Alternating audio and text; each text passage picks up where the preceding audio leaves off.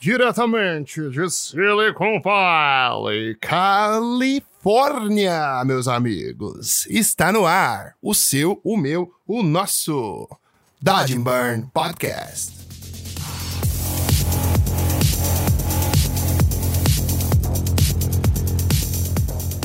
Fala galera!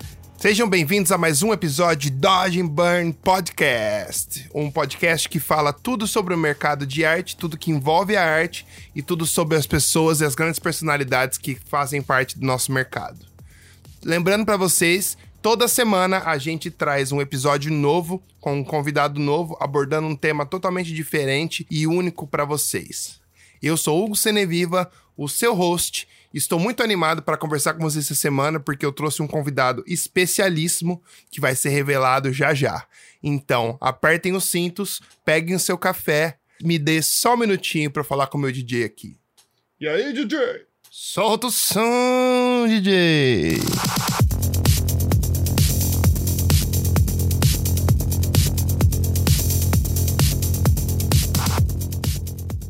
Fala galera, sejam bem-vindos a mais um Dodge Burn Podcast. Hoje eu tenho a honra de trazer o meu camarada Vinícius Tocoe. Ele é look dever e grooming freelancer e eu estou muito animado para trocar ideia com ele hoje porque é um assunto que a gente não abordou ainda no podcast e eu acho que vai ser super interessante para vocês. E aí, Vinícius, como você tá, cara? Tudo bem? Salve, mano. Eu tô bem, cara. Tranquilo aqui, né? No meio da pandemia, trabalhando. Agora, agora tô paradinho um pouquinho, mas estamos aí, estamos de boas. Ah, que legal, Suavão. que legal. Bom, já vamos direto ao assunto então. Cara, você pode contar pra gente como que começou a sua paixão por imagens e contar um pouquinho da sua história até hoje?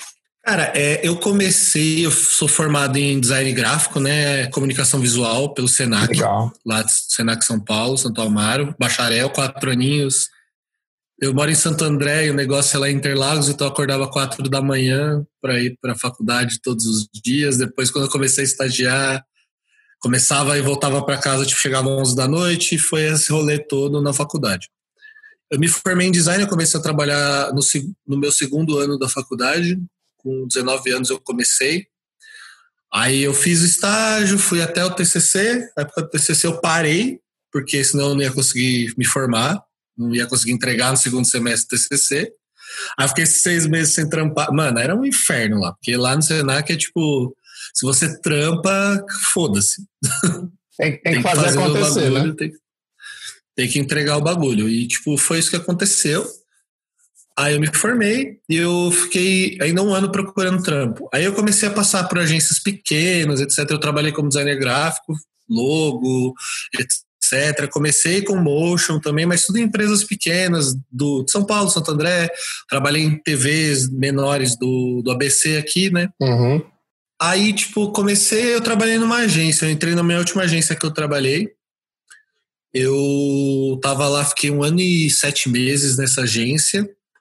E eu fui mandado embora por intolerância religiosa. Eu sou um bandista, eu sou pai de santo uhum. também. E rolou um negócio meio foda, assim, nesse, nesse quesito comigo. E os salários não eram bons, eu já tava puto. E, tipo, eu tive 3D na faculdade, mas não era o 3D igual, tipo, que eu faço hoje. Era um negócio meio inicial, inicialzão, assim, era rinoceros, era, tipo, um bagulho totalmente nada a ver com o que eu uso, com o que eu faço. Só que aí, tipo, eu falei, mano, eu não quero mais trampar com design nem com motion, eu tô de saco cheio, cansei. Aí, por conta desse fato, eu falei, mano, eu não quero nunca mais voltar para esse mercado. Eu já tava, tipo, sabe, saturado, velho. Imagina. Tipo, mano, eu não quero fazer logotipo seis versões num dia para ninguém nunca mais. nunca mais. Nunca mais.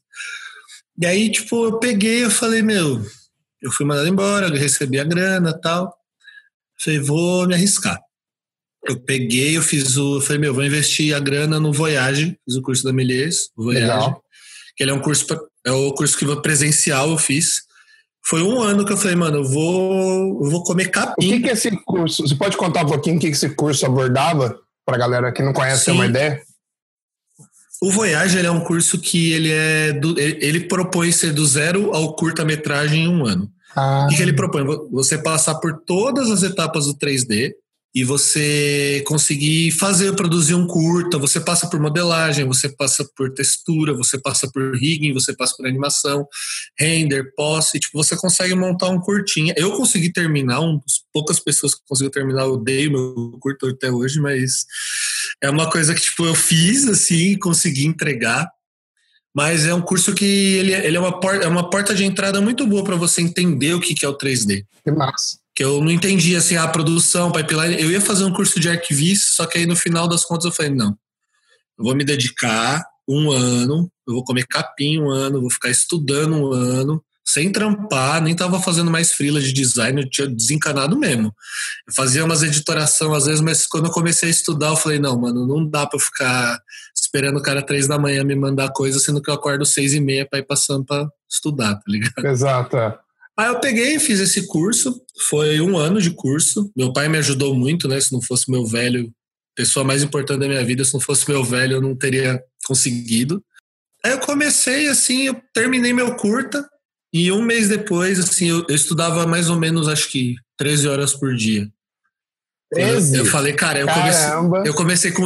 Cara, eu comecei a estudar 3D com 26 ah, anos. Já, já. Não era já não era um molecote, já, né?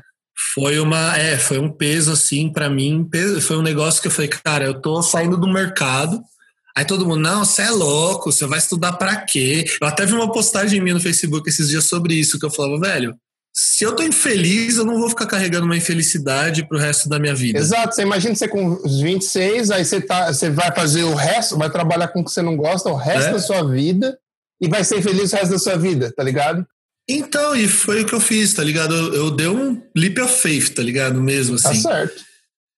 Só que eu falei, cara, eu preciso focar pra caralho, assim. Tipo, peguei, meu, eu estudava 12, 13 horas por dia mesmo. Tinha um dia na semana que eu não fazia nada, que era na terça-feira, que era um dia que eu tinha umas aulas de roteiro, uns negócios assim, que eu já tinha estudado na faculdade. Eu falei, mano, então, isso aí, eu ia, conversava com o professor, mas, tipo, minha foco era produção. Produção, aprender 3D, aprender funcionar como funcionava.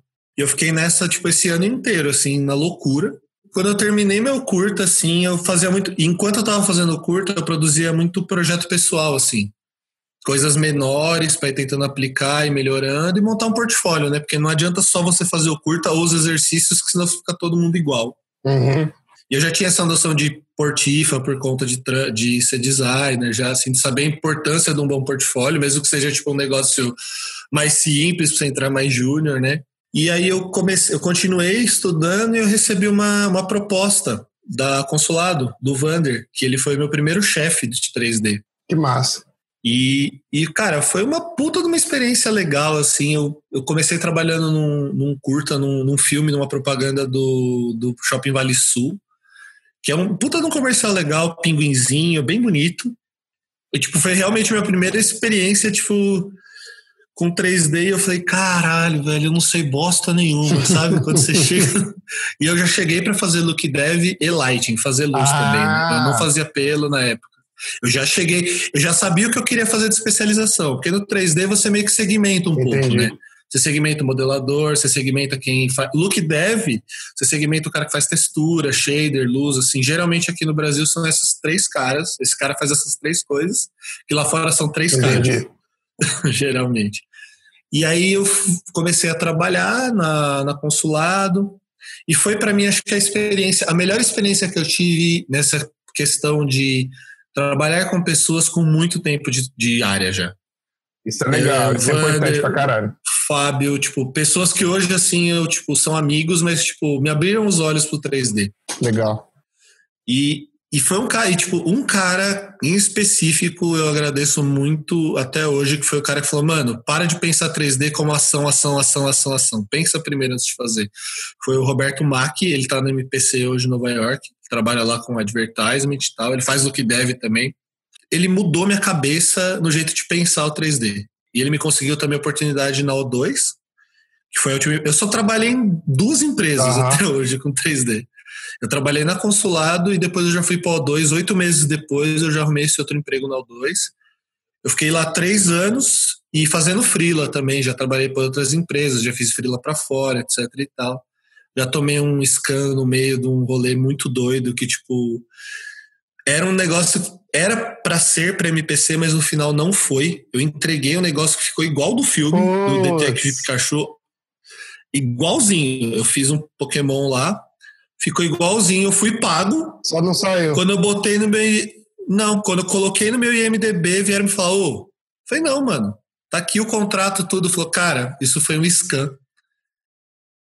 Acabou, meu mundo acabou Mas nesse como dia. assim velho. foi um scan? Tipo, uma, alguém te. Foi- Uma empresa me contratou para fazer um bagulho, eu não sei para que que era aquela porra. Me mostraram em resultado final. Eu most... as coisas que eu fazia, eu trabalhei numa máquina, tipo, trabalhava na minha máquina remoto numa outra máquina por VPN, Caramba! fazia os bagulhos. Mano, na hora que eu entreguei, não, beleza, tá aprovado, você tá pago aqui, e depois quando sair o filme você põe seus nomes no crédito. Beleza. Eu coloquei no MDB e vieram falar, ou, Caramba, velho. Aí foi, foi mó treta, tá ligado? Pra mim, eu falei, caralho. Até que na, no rádio eu conversei com a recruiter da, da MPC, ela falou, é, teu nome tá aqui meio que no caderninho negro, né? Nossa. Eu falei, não, mano, pelo amor de Deus, isso, eu, eu, eu fui, tipo, fui lesado, É, tá você não ligado? fez nada de errado, você não quis se aproveitar Tipo, do filme, le- nem nada. Não, aí eu peguei lá, também conversei com ela, eu falei com, com um cara de lá de dentro, eu mandei, falei, ó, tá aqui o contrato que eu recebi. E o cara que é ali de lá de grooming, ele foi meu professor também, ele falou, velho, parece muito legítimo, mas não é. O endereço certo, as coisas certas, as pautas, tudo certo. Ué, mas você não sabia. Tipo, não tem como. Eu não sabia, então, exatamente, só que, tipo... Só que pra eles eu fui um cuzão. Eu queria ter meu nome lá, tipo, fazer uma ponte fácil. Só que eu falei, mano, não. Caramba. Enfim, isso eu já tava acho que no meu segundo ano de O2, assim, quando eu tava lá produzindo as coisas. Eu caí na O2, foi outro choque de realidade, assim. Que foi com o nego mais velho ainda de área, uns caras velho mesmo, assim, Bardal, pra quem conhece, uns caras, tipo, antigos uns caras muito bons, assim. O Gilmar, também uns caras, tipo, muito antigos do 3D e fodas. E caras que, tipo, me ensinaram muito. E sabe, acho que as duas coisas foram escolas que, tipo, eu não tenho uma carreira muito longa no 3D. Eu tô com, hoje eu tô com 31 anos, eu tô indo pro meu quinto ano, trampando com 3D. Só que, tipo, esses caras, assim, eles pegaram e jogaram meu nível lá pra cima, assim, falaram, Ah, mano, sim. vai trabalhar, rala, rala, rala, rala, faz as paradas que vai dar certo.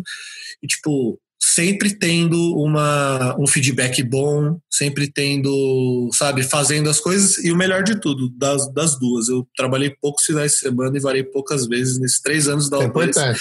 Se eu trabalhei acho que seis finais de semana foi muito, eu nunca virei a noite no O2. Nunca virei a noite no O2.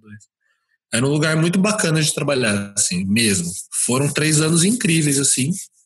Mas é aquela coisa, quando você tá dentro, você nunca consegue mais crescer muito. Você tem que sair e voltar. É muito comum aqui no Brasil, você quer crescer no Ah, lugar, sim. você teria que sair e voltar. Ou... Mas é aquela coisa que fica, fica a confiança, fica as pessoas que você deixou ali. São sempre caras muito bacanas, assim, tipo, são amizades até hoje, assim, são amigos mesmo. Você... Minha história acho que ela não é muito longa no 3D. Aí hoje em dia, agora eu tô trabalhando para o Celos Studio lá da França. Legal. Eu faço, hoje em dia eu tô só fazendo look dev, faço freela de cabelo, faço muito freela para Picma Post aqui do Brasil. Legal. E lá pra fora eu tô fazendo as coisas pro Clash of Clans, pro Clash Royale, o joguinho de celular. Ah, eu já vi esse joguinho já. Massa. Todas as torrezinhas que a gente, todas as torrezinhas que tem as skins, a gente faz em 3D, depois eles animam o 2D, os negocinhos fazendo lá, mas é bem legal assim. É um trampo que também, tipo, tá crescendo muito o olho, porque a minha chefa, ela é bem, tipo, olhos de gavião, tá ligado? Ela vê os detalhezinhos e você fala, cacete, mano, nem tinha visto isso. Que bom, isso é bom, cara. E passando por escolas, né? São, tipo, pra mim são escolas, assim, que, tipo, você fala, caralho, mano, tipo. Eu sou um cara bitoladão, eu fico, tipo, estudando muito, trabalho, assim, faço certinho. Tipo, eu entro no meu horário, né? Não é bem o Aham. horário, mas eu, eu faço até, tipo, entregar e ficar bom, assim. Que é o que eles querem, eles querem qualidade, né? Tipo, ah, vou fazer daily, vou fazer, tipo, um negócio correndo pra mostrar todo dia. Não, se você, tipo, demorar dois dias no negócio e estiver bom, pra eles, ah, beleza. entendi. E você que teve a experiência de trabalhar em empresa e agora como freela, você tá preferindo mais de freela? Ah, cara, eu tô porque assim, as empresas que eu trabalho, eu moro, eu moro em Santo André, é uma cidade do lado do, de São Uhum. Paulo. Então era uma hora e meia, né? Todo dia para ir, uma hora e meia para Pesado, voltar. né, cara? Você destrói a vida. Agora eu, agora eu acordo, tomo meu café, consigo ficar com a minha mulher, consigo curtir minha esposa, ficar com ela. Mas o que eu sinto falta às vezes é de você ter o contato com as pessoas mais verbal, né? uhum. né? Tipo, você tá ali, você tá, parar para tomar um café, trocar ideia, mas fazer piada com os outros. Agora não. Agora sou eu, minha máquina, meu gato e minha cachorra. Exato, exato. tipo, é, mas, cara, eu, eu, prefiro muito mais a vida de frila. Assim, eu gosto, eu sou uma pessoa caseira, uhum. eu gosto de ficar em casa. E se eu quiser ir almoçar com os caras, eu pego, vou um dia, volto, volto pro exato, trabalho e tá de boa. Exato sem amarra, sem aquela encheção de saco, às vezes, tipo de não, você tem que ficar até mais tarde hoje sem precisar. Aham. É. Não precisa. Eu tô gostando também de trabalhar. Não sou freela, mas a gente está trabalhando de home office faz aqui uns quatro, vai pro quarto, quinto mês agora. Eu adoro de, de ter de minha cama aqui do lado, acordo, faço meu horário e tal. Mas eu sinto falta disso que você falou, de conversar, de trocar ideia, porque a gente, por exemplo, a gente fazia, a gente produz fotos lá, então eu já trocava ideia com o fotógrafo, Sim. já era o produto, já começava meio que fazer um brainstorm ali antes. Esse lance do contato pessoal é um, é, se torna um pouco impessoal, porque você fica basicamente no chat, né, cara? Ou às vezes você faz uma Sim. ligação tal, mas não é a mesma coisa que está do lado. Não, né? Às vezes, e outra, em casa, eu pelo menos, eu tô tendo essa impressão, eu trabalho muito mais. Tipo, do que na empresa, tá ligado? Eu trabalho muito mais em casa. Que em casa você tá ali, você foca, você vai, vai, ah, vai, vai, vai. Tem dia que eu paro, tem dia que eu paro e minha cabeça tá só o pó, velho. Eu tô, tipo, cansadão, assim. E antes não, chegava lá, a galera chegava, levantavam e falava, ô, café. É. Café, vamos lá, café. E tinha um, eu trabalhava com um amigo meu que é francês e ele fazia bolo bretão.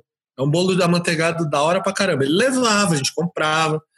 A gente parava, tipo, aquela uma horinha assim de café no meio da uhum. tarde, ficava trocando ideia, depois voltava e acabou. Acabou o assunto. Hoje, tipo, eu paro, tomo café com a minha esposa, mas, tipo, a gente. Às vezes o papo é diferente, entendeu? Você tá com os brothers, é, é outro rolê. Você sabe? acaba estendendo um pouco mais do que deveria, né? o que é natural, é, né? É, o que é natural. É o social, né, Exato. né, mano? É aquilo que a gente precisa. A gente precisa do social para fazer as coisas funcionarem. Exato. Até para às vezes para dar uma disparada na cabeça, contar uma piada, dar uma risada. Isso.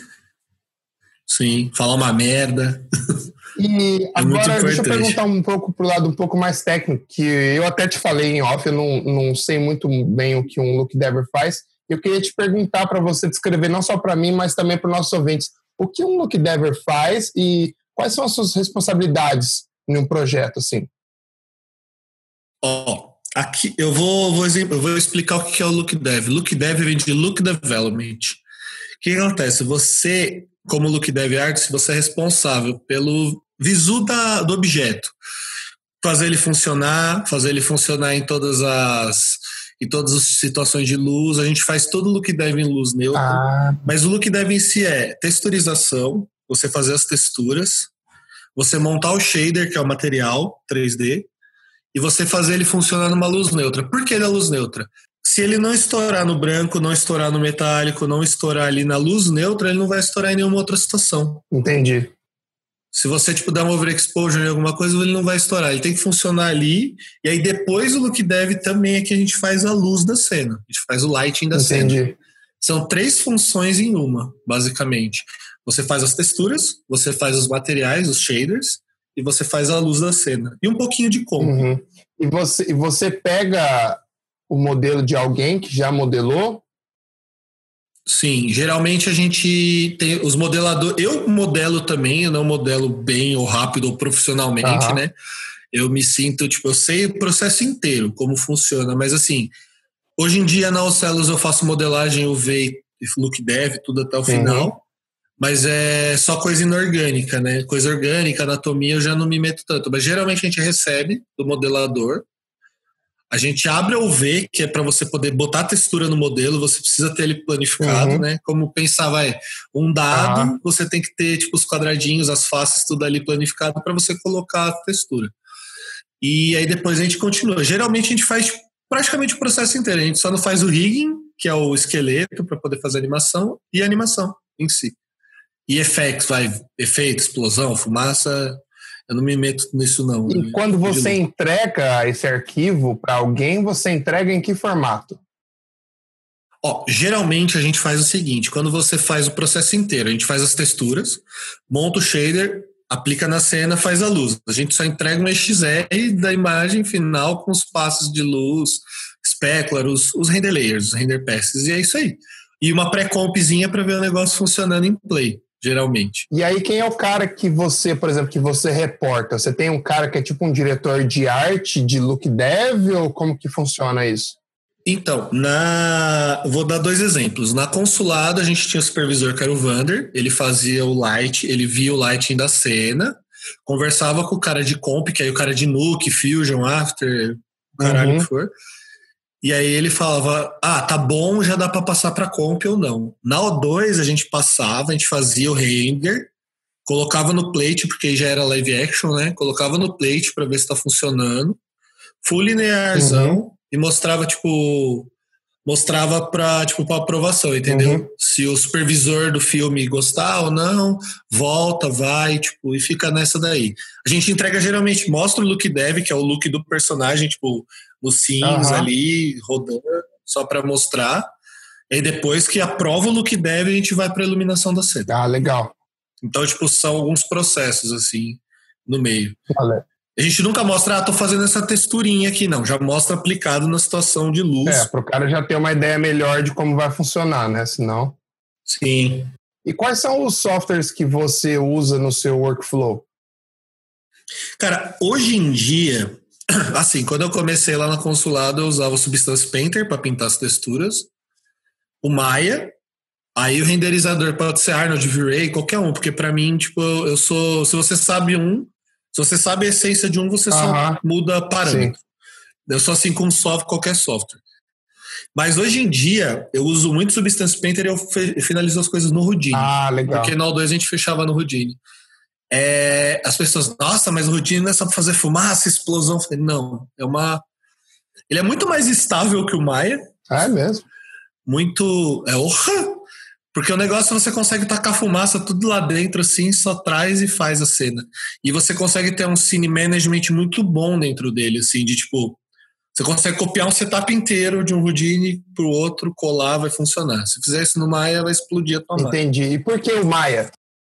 O Maya, assim, o Maya ele é o mais usado, assim, lá fora que eu vejo, e aqui também nas produtoras do Brasil a galera finaliza muito em Maya. A galera de finaliza algumas produtoras ainda usam Max, tipo a Clan, que eu me lembre, ela usava Max. A O2 eu tive que aprender Houdini, tipo, eu cheguei para fazer um negócio, eu não sabia Houdini, e falaram, ah, sua primeira cena do filme vai ser em Houdini. Eu falei, caralho. Aí eu fiquei uma semana, e como eu tava ainda arrumando meu, graças a Deus ainda tava arrumando meu usuário, essas coisas, eu fiquei estudando Houdini para aprender como é que funcionava, para poder fazer os render no bagulho, porque é, é outro rolê. O Houdini eu falo que é um bagulho outro rolê. Mas hoje em dia você vê muita gente usando o Blender uhum. também, né? Que é free e tal. Você vê a Tangent, que é uma empresa lá da, do, de Winnipeg, de Toronto, que, cara, faz as, faz aquele Next Gen, da, uma animação da Netflix, foi todo em Blender. Ah, que interessante. E, tipo, eles estão desenvolvendo ferramentas de pipeline para integrar o Houdini com o Blender, e é muito foda. E, tipo, eu isso eu acho é, legal. Eu tenho notado que o Blender tá vindo com tudo aí, né? Sempre tem. Eu sempre vejo alguém falando de alguma coisa nova que tá acontecendo, ou a galera só animada pelo fato de que a comunidade está tá contribuindo para caramba a comunidade do Blender é uma coisa que é, tipo, muito da hora de você ver, porque os caras, tipo, fazem addons, eles ganham uma graninha, mas, tipo, não é um negócio absurdo, tipo, e é um software free. Tipo, ainda não, eu não vejo produtoras ainda agora, tipo, vai nos próximos 3, 4 anos, trocando a pipeline inteira para Blender. Eu vejo um negócio a longo é, prazo. É, eles têm que se, eu acho que eles vão ter que se provar tanto na qualidade quanto no tempo, né? Na, na demanda. demanda. E falar assim, não, esse software já tem que... cinco anos de animações feitas aqui, tal, tal, tal, já teve esse nível, tipo, não teve problema durante muitos anos. E pipeline, né, cara, que acho que é o mais importante. Muita empresa usa, tipo, software proprietário. Tipo, o cara programou ah, aquilo. Entendi. Muitas empresas de fora usam software proprietário, Disney, tudo isso, tipo, usa software tipo que não é o Maia se você abrir na Disney, até o Vitor Hugo fala, que é o Maia só para tipo você dar comando e você faz as coisas lá num negócio que é totalmente diferente. Muitas a, a, o, o, problema disso é pipeline assim, porque tipo, o que eu vejo do galera de Blender, todo mundo faz cada um do seu jeito, é isso aí. Isso numa produção grande com mil shots, É, não dá. Não dá. Tipo, você tem que ter um, ferramentas, assim. Eu acho que a Tangent está mostrando isso, esse caminho do Blender, eu acho legal pra caralho. E, tipo, tá mostrando que dá para fazer o negócio funcionar de uma maneira incrível. Eu acho que é o futuro, porque a Autodesk não desenvolve nada. A Autodesk, é a do Maia, não desenvolve mais nada. O Maia é o mesmo desde 2008 e a mesma coisa. Acho que eles se acomodaram? Cara, eu acho que talvez eles se acomodaram porque não tinha uma concorrência à altura, né? O Houdini, o Houdini sempre foi usado antigamente, desde lá atrás, assim. Eu sou bem nerdão de software, eu gosto pra caramba. Eu acho legal, eu acho legal. É, o Houdini ele começou lá atrás, a galera sempre usou para VFX, para efeito, essas coisas. Só que ele sempre foi muito técnico, é meio assustador. É, eu sempre vi tá a galera falava assim, cara, o Houdini é tipo, eu abro, mas tipo, não sei nem o que apertar. Não, o Houdini ele é assustador, mas é é aquela coisa, ele é outro jeito de você pensar o jeito de trabalhar. Mas depois que você pega, eu odiava trabalhar nele no começo. Hoje em dia é minha ferramenta principal, assim. Mas eu não gostava, porque eu achava tipo, complexo algumas coisas. Mas tipo, você entendendo, você tem um trabalho no começo para lá na frente você não ter que fazer gambiarra, tá ligado? Ou você poder fazer uma gambiarra mais sossegada, porque o Houdini é ótimo fazer gambiarra. Legal. Entendeu? E aí, tipo, hoje em dia, sim, aí o Autodesk, acho que ela se acomodou. E aí, tipo, agora os caras da Side Effects todo ano estão lançando coisa e você, tipo, não é que nem o Maia. Você, tipo, eu hoje trabalho na versão 2018 do Maia uhum. e já tá na 2020. O Houdini, ele não é por ano, ele é, tipo, por versões. Ele tá na, na versão 18 e a gente usa 18 porque é estável e acabou. Entendi. Tipo, não precisa, tipo, ah, puta, no Maia 2020 tem um pau que você não consegue fazer cabelo porque não tem um recurso que funcionava antes, para de funcionar. Legal. Aí você fala, porra. Aí, tipo, você tem isso. O Blender tem isso também, cara. Ele é bem estável as versões dele de release. Então a galera usa muito. Ah, e, e, o fato de ser free deu uma abrida na cabeça, né? Porque você comparar um preço de um Maia é. de qualquer o mal é caríssimo, mas tipo, qualquer outro programa não, não são não é licença barata, né, cara? é uma cara, coisa... E é aquela coisa, o, isso que a gente fala muito aqui, tipo, a galera do Brasil esquece do licensing, porque aqui tem muita pirataria. É, mas hoje em dia eu tenho tudo, hoje em dia eu tenho tudo original, mas assim, o Maia, eu não dou dinheiro para Autodesk, eu me recuso. Eu falo abertamente, se eles vierem atrás de mim, fudeu. Mas eu não dou dinheiro para Autodesk. Eu, só o Arnold que eu assino, porque eu uso. Mas o Maia em si, eu não. não é, é muito, muito caro, caro cara. Não tem como, você vai pagar para trabalhar, basicamente. E a Side Effects, por exemplo, a gente, o Houdini ele tem a versão indie. Ele tem todas as coisas que tem no Houdini, fodão no FX, que é a versão FX. Uh -huh. Só que você, tipo, você tem que ganhar menos de 100 mil dólares no ano. Ah, que legal. Tipo, é isso. Você consegue render só até 4K também, animação, estilo não, estilo você consegue. Mas, cara, para uma produção, para uma pipeline, você, tipo, eu como freelancer, eu faço muita coisa de Houdini também. Eu entrego as coisas, meu software tá lá, não precisa piratear, não precisa craquear nada, tá tudo bonitinho funcionando. E pela Steam, e a anuidade dele é 299 dólares. O que é uma coisa que é, que é por exemplo, é, não é barato, mas é uma coisa viável, né? Se você tiver um fluxo de Cara, trabalho, você consegue. Num Freela você paga, isso é verdade. Num Freela você é. paga. Num Freela você paga o seu ano de trabalho. Se você diluir isso no ano, nos trabalhos que você está pegando, fica tipo. Você está trabalhando, é sua ferramenta. Substância Painter é a mesma coisa. Exato.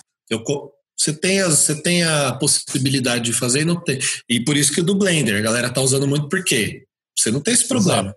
É free. Exato. Principalmente para quem tá querendo aprender, né, cara? Que às vezes o cara só quer descobrir o programa. O cara não tem nem noção. Ou às vezes até eu tava pensando, eu, eu não, não, nunca fiz 3D, né? Já mexi no modo, algumas coisas mais super uhum. basicão. Eu até tava com vontade de baixar para ver, para começar a brincar com algumas coisas. Por, pelo fato de ser free, sabe? Sim. Acho que você deveria, porque é uma porta de entrada. Tipo, ah, puta, gostei, vou pro 3D. Cara, se você vai só modelar, não importa onde você faz, porque você só entrega um arquivo final. Ah, se você vai fazer motor de é, render, essas coisas, beleza, eu aprendo outro. Se você, é aquilo que eu falei, se você sabe um, você migra. Eu tenho muito isso na cabeça, tipo, ah, puta, qual renderizador é melhor? Aquele que você tem para usar. Exato. Tenho minhas preferências? Tenho, com certeza, mas não é uma coisa que vai te engessar, né? É, não, tipo, ah, tem que entregar o um negócio para amanhã. Não vou fazer no Arnold que eu sei que é mais pesado. Vou usar o Redshift, que é, VG, é CPU, é GPU. Vou fazer Legal. isso. São situações assim. O Vitor Hugo que você tinha falado é o Vitor Hugo Queiroz? Esse Sim, maluco é, é fodido, hein? Ele é brabo, ele é brabo. E ele é, ele é, um, ele, ele, é, um cara que, tipo, ele me ajuda muito. Ele, eu considero ele muito meu amigo, assim, a gente conversa bastante. A gente troca muita ideia, fala muita merda junto, joga uns Dragon Ball aí, no, nos fighting game. Ele é um cara foda. Eu lembro daquele Tony Stark que ele fez. Cara, eu lembro quando eu vi aquela parada, falei, mano, esse cara é sinistro, sinistro, sinistro. É um trabalho muito legal, muito legal mesmo. É, ele foi o primeiro cara a fazer capa 3D da Marvel, né? Ah. Ele fez as capas de quadrinho da Marvel, do Guerras Secretas, acho que foi, se eu não me engano. Que massa. Muito foda. O Victor é um cara incrível. E ele é um cara, tipo, totalmente acessível, assim. Ele é um cara incrível de conversar. Acho que ele é um cara muito engraçado, ah, é? assim. Ele, ele que nem eu per, perde o foco nas coisas que fala. Eu tô falando. Eu nem lembro essa pergunta. Não, mais, mas eu, eu curto quando é assim no podcast, é legal. já que você é amigo dele, fala pra ele me aceitar no Facebook que mandou uma, uma um, um, request pra ele aí. Faz tempo. Fala, fala assim, chama ele lá. Vou falar, o, o, o Gão quer falar com você no podcast. Demorou, demorou.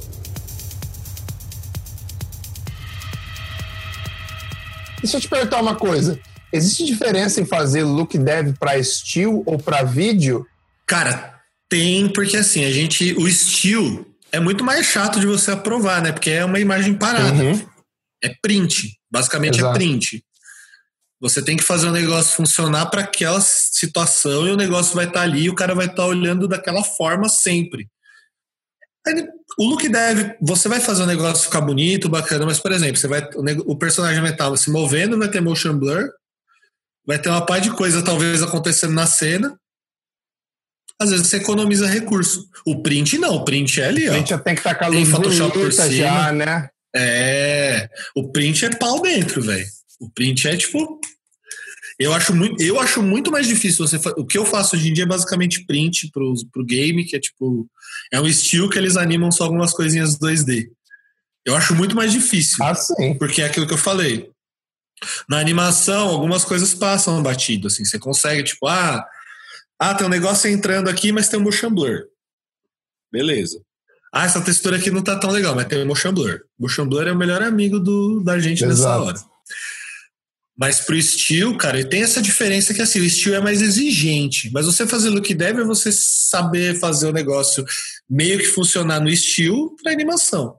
É que às vezes, tipo, ah, puta, vai ter um puta close, tipo Thanos, tem uns puta close, uns negócios assim. Cara, o cara vai fazer aquele look dev para aquele personagem como se fosse print. Caramba, então você imagina o trabalho que não deu para fazer aquela parada. Cara, o Thanos é um negócio de, tipo, muitas mãos mexendo naquilo, muitas pessoas fazendo aquilo, não é um.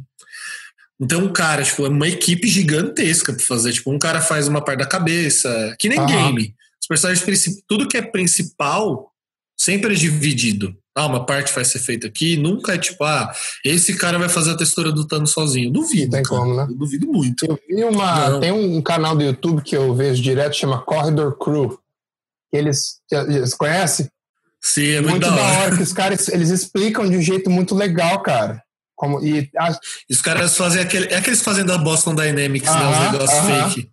E eles trouxeram, é tem um episódio, acho que eles trouxeram o cara do, da UETA, o Fudidão, e o cara tava explicando e contando até uns easter eggs que tinha no filme. Eu achei muito legal. Eles estavam falando do trabalho de poros que eles fizeram para esticar e ficar certinho. Achei muito foda. Um amigo meu que trabalhou comigo na O2, ele foi para a UETA, o, o Grupo, Gustavo Grupo. Ele trabalhou na UETA. Ele fez aquele das cidades lá, eu esqueci o nome da porra do filme das cidades que são robôs lá. Ele trabalhou como texture artist. Que massa. Ele falou, mano, é mó trampo. Ele falou, velho, mó trampo pra fazer a garra da cidade, tá ligado? Tipo, e lá, e lá os caras, o bagulho é high-end mesmo, assim. Ah, sim. É, tipo, Tem que ser, né? High-endaço, assim. Mas, assim, é um conceito que, tipo, se você sabe fazer, você replica, você uhum. vai fazendo. E ele falou, meu, é muito legal de você trabalhar numa pipeline assim. Ele falou, ele, ele gostou muito da UETA, só que ele voltou, ele foi pro Canadá. Ele tá, ele tá na Sony, se eu não me engano, agora. Mas é porque ele não se adaptou à Nova Zelândia. Entendi. Sim. Você acha que o, eu tenho notado que ah, o Canadá, pelo menos, tem trazido muito artista e tem crescido bastante nesse lance de 3D e animação. Você sabe me falar por quê? Tipo, qual, qual é a sua impressão disso? Porque eu, Tipo, eu não sei, eu queria perguntar para alguém que tem mais propriedade para falar disso. Cara, o Canadá, ele teve muita, ele tem muita política de facilitação de imigração. Eu, eu queria antes ir para fora, para o Canadá, então eu estudei um pouco sobre imigração, né? E eles têm umas políticas assim, que, tipo, você é artista, você tem uma facilidade com visto para algumas coisas, a empresa tem sponsor e assim. O que, que eu ouço muito de fora? Eu, não, eu trabalhei para as empresas, eles gostam muito de brasileiros. Assim, a própria galera da Alcelos tem bastante brasileiro que trabalha com massa. Então, eles falam que eles gostam de brasileiro porque a gente, eles falam vocês são muito talentosos, não sei o quê. Não é isso. É que eu acho que a gente se aprende muito a se virar em várias coisas, que nem o cara de look dev aqui, ele não é um cara de look dev lá fora, ele é um generalista pros Entendi. caras. E o cara faz textura, faz shader e faz luz. Lá fora é tudo segmentado. Uhum. Você faz textura, é só o cara da textura, se faz shader é só o cara de shader, e se faz luz é só o cara de luz. E a gente tem essa noção, tipo, a gente tem que se virar, a gente entrega as coisas, então, tipo, acho que é muito mais forjado no, na porrada. A versatilidade, né? Porque você está acostumado a resolver problemas e só tem você para resolver, né? É, tanto que o Fernando Roy, ele fala isso muito quando ele foi para a LM, né? Ele teve que se virar muito lá. Na, ele teve que se virar muito lá para aprender, tipo, ele é do departamento generalista, que era o departamento de match paint antigamente. Ah, que irado. Ele, fa, ele faz, tipo, tem que se virar muito, tem que resolver, saber resolver. Tipo, tem uma pica, joga pros caras. É tipo isso, assim. Caralho. E, tipo, brasileiro é muito requisitado fora, acho que por esse negócio de, tipo, saber rebolar, uhum. sabe? Saber total, resolver total. as coisas, tipo. E geralmente brasileiro às vezes vai, quando vai aplicar para fora, tem uma rio de uma coisa, uma demo rio de outra coisa, uma demo rio de outra. Tipo, tem rios separados porque lá é tudo muito segmentado. E é engraçado que você sempre, quando está no Brasil, você quer aprender a fazer o máximo, né? Pra... Eu era assim também com Photoshop. Depois, quando eu, quando eu mudei para cá, eu vejo muita gente muito especializada. Muito. O cara só faço isso. Eu falo, puta, mas eu quero fazer outras coisas também.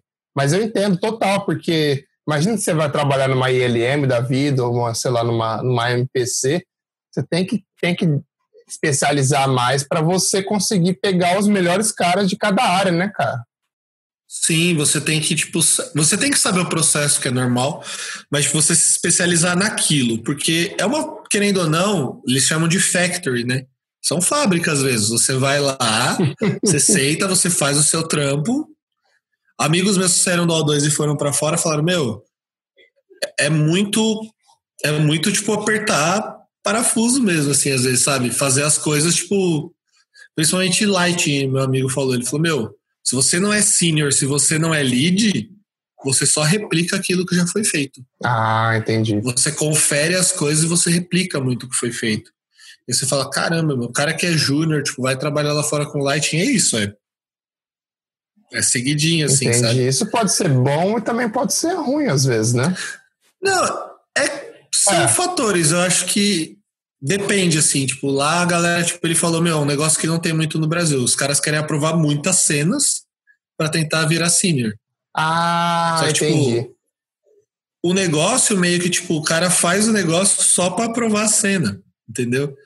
Não é tipo um negócio que você olha, você fala, putz, isso aqui tá legal, não tá, não. Você vai, replica o negócio, tipo, parafusinho, assim. Entendi. Apertando, apertando, apertando e vai. E eu vi que você tem vários personagens no seu, no seu portfólio. Eu queria perguntar uma coisa: o look dev é só para personagem? Ou ele pode ser para qualquer coisa que tem na cena? Não, para qualquer coisa. Tudo que tem na cena passa por ah, look dev. Imagina entendi. um cenário, um cenário inteiro. O cenário inteiro nada mais é do que uma junção de vários assets. Uhum. Tipo, um cenário nada mais é que isso. Por exemplo, vai ter uma sala. Você tem sofá, televisão, videogame, estante. Eu estou olhando para minha sala e falando. Você tem tudo isso. Se você vai replicar isso, tudo passa por tipo, ah, vou fazer o sofá. Tem o modelo do sofá, você vai, você faz o look dev bonitinho. Tem o modelo do, da TV, você faz o look dev bonitinho, tipo, faz funcionar. Entendi. Entendeu?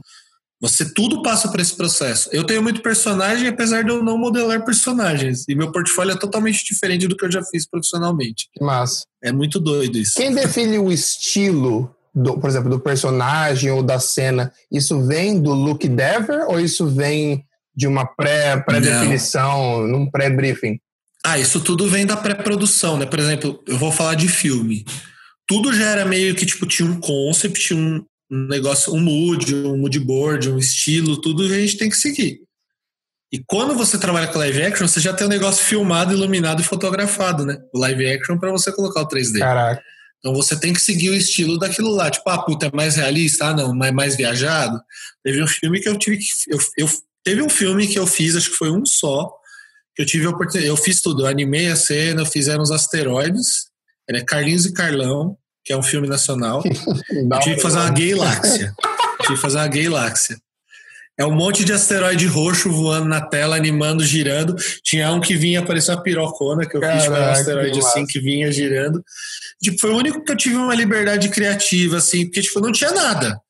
Meu supervisor, o Gilmar, ele falou, cara, vamos fazer um negócio, faz aí, anima aí umas rotação aí do negócio. Ah, beleza. Fui lá, fiz a parada, tipo, eu não sei se nem se esse filme saiu, porque filme nacional é um bagulho muito louco. Você começa a trabalhar em 2016, ele sai em 2020, às vezes, ou nem sai. Caraca. É bizarro. Tem uns negócios que, tipo, a gente trabalhou em 2016 que não sai até hoje. Tem um filme mesmo que, tipo, a gente trabalhou, acho que 2016, 17, 18 e não saiu até hoje. Por fa uh, falta do quê? Não faço a menor ideia. Deve ser lavagem de dinheiro, não sei. Caraca. Por isso que eu nem vou falar o nome do filme. Mas tem muito, muita coisa legal nesse filme esportivo. Espero que saia logo. E como que é o mercado de look dev no Brasil? Eu, eu vejo muito assim, as produtoras procuram muito, muita gente como render, né? Tipo, render, tipo, look dev como render. Mas é, é um mercado que, tipo, tem bastante gente, mas tem bastante, tipo, tem bastante demanda porque, tipo, você precisa entregar. Você precisa entregar. Só que às vezes o cara de look dev chega para fazer look dev e começa a fazer mais um bilhão de coisas. Entendi. Entendeu? Tem muita empresa que é meio picaretona nesse aspecto, sabe? É muito bizarra, é muita. Tenta sugar ao máximo, tipo. Mas o cara de look dev, assim, que trampa já, se ele se consolidou no mercado, meu, você tem trampo sempre. É difícil você não ter trabalho. Porque você tem que. Você é o cara que faz a ponta final do negócio, né? Uhum. É sempre assim. Então, você é o cara que faz a ponta, a ponta final do, do, do, produto, de tudo que vai sair. Entendi. Você só não é a ponta final mesmo porque tem comp, né? Depois tem o pessoal de comp, de nuke, de flame, de. E você falou que você fez bastante trabalho, tá fazendo bastante trabalho para fora agora. Qual que é a sua experiência freelando para fora? Muito melhor que trabalhar para o Brasil. não, não, sem, sem enrolação para pagar. Principalmente isso, tá? Aqui no Brasil é muito comum 60 dias para você receber Entendi. depois que você entregou. É muito comum. Isso é um saco, às vezes, porque, tipo, mano, você tá trabalhando um mês, você vai receber. Você já vai, trabalhou 30 dias. Você vai receber daqui 60. Ah, Mas é 60 tá após a entrega do trabalho, não é 60 após o é, começo do trabalho. Não, Caramba. Não. Eu, sempre, eu sempre tento botar 30, tá? ou diminuir o valor para pagar no ato. Isso que é também uma merda quando você faz fila para casa às vezes. Entendi. Mas geralmente a galera nunca, eu nunca tomei calote de fora nem daqui, graças a Deus, eu nunca tomei calote. Isso é importante. Mas o legal, o legal de trabalhar, o ruim de trabalhar para fora é que dependendo do que for, você toma no cu com taxa de recebimento. Uhum. Tipo, não usem PayPal, pelo amor de Deus, vocês vão tudo se ferrar com PayPal. Façam uma um TransferWise da vida, um remessa online, que tipo, PayPal ele vai, ele, arre, ele arregaça, porque ele come no dólar. Ele come o quê? 7 por, ou mais? 14? Acho que é 7, não? Ah, não sei, cara. Acho que, acho que é 7. Mas, cara, eu recebi um projeto uma vez, foi, foi a primeira vez que eu, a primeira e última vez que eu usei PayPal. Eu fiz uns cabelos para um estúdio da Espanha, que eu não vi esse projeto também, não sei se saiu, mas era assim, era tipo questão de vai, você cobrava 500 dólares, você recebia tipo 450 comia tipo 50 dólares Caraca. da parada. E aí quando você converte, é, tipo, dá uma diferença grande, né, cara? Não, dá uma diferença bizarra, assim, tipo, pensar que vai, na época tava 4 reais o dólar, 200 conto. Exato. Tipo, 200 conto é 200 conto, é uma conta de luz, é uma conta de água, sei lá. É uma coisa que você, tipo, não tava contando, e aí, tipo, você sempre toma, sempre se ferra. É. Então, tipo, mas trabalhar para fora tem uns negócios mais legais, assim, eles respeitam muito o final de semana, muito mesmo, assim, tipo, eu tô, eu tô trabalhando nos céus, às vezes, tipo, se eu preciso trabalhar de final de semana, eu aviso, que você cobra por diário, uhum. eu aviso, ó, vou trabalhar no final de semana. E aí você tem a obrigação de mostrar que você trabalhou, né? Só, por, só pra manter, mas assim, você, tipo, eles respeitam o final de semana, eu já falei uma vez, tipo, tava num, o que para eles é tipo correria, é tipo, ah, você tem que entregar, você é na quinta-feira, você tem que entregar o negócio na terça. Para eles isso é correria. tipo, não é que nem, tipo, correria pra gente. Tipo, ah, o negócio seis, sexta-feira, seis da tarde, tem que entregar na segunda, primeiro horário. Isso é correria. Eu ligado, eu já passei pelos dois lados da moeda já. Hoje em dia eu tô no lado bom, não, graças a Deus, também. mas. Quando eu trabalhei com design gráfico, foi o sofrimento da minha vida, cara. Virava muito. Chegava sexta-feira, cinco da tarde, que era hora de ir embora, chegava um monte de coisa para fazer. E às Nossa. vezes você tem que. Você se matou no fim de semana. Isso aconteceu várias vezes comigo. Você se mata no fim de semana, faz tudo, termina na segunda-feira, o cara vem, ah, mudou. Ah, mudou, a gente não vai mais, não vai mais usar isso. Fala assim, como assim? Não, tem pior, já, já aconteceu pior. Não, vocês têm que fazer um negócio que eu tenho que mostrar na segunda, primeiro horário para o cliente. O cliente nem tá lá na segunda-feira. Você tá lá na reunião na segunda-feira que nem um trouxa, o cliente não chega. Caramba. Eu acho que isso é, isso é foda. Isso é foda. Isso é muito ruim. Mas eu passei por isso no Brasil e aqui, cara. É. Mas graças a Deus não passo mais. ah, mano, mas é que é complicado porque assim, a gente vê que o mercado vai para design gráfico, Parece que nem, acho que nem questão tá saturado. Ele é muito tipo, depois que a galera começou a usar os negócios mais simplesinhos, tipo, cagaram prostituiu, aqui, né, tipo... cara? Prostituiu demais. Não, não, eu não sei se prostituiu a palavra, mas, por exemplo, foi o que eu te falei, fazer cinco logos num dia. Cinco versões do mesmo logo no dia, num dia. Num dia. Cara, você pega, você abre aquela porra daquele envato lá, começa a copiar, mudar um negocinho aqui, outro ali, acabou. É. E você acaba perdendo um pouco do tesão pelo trampo também, né? Pelo fato. Não, de... eu, cara, eu não. Meu portfólio de design não tinha mais porra nenhuma. Tipo, post de Facebook, 35 posts de Facebook por dia. Caralho, pesado. Porra. Arte de 35. Era horrível.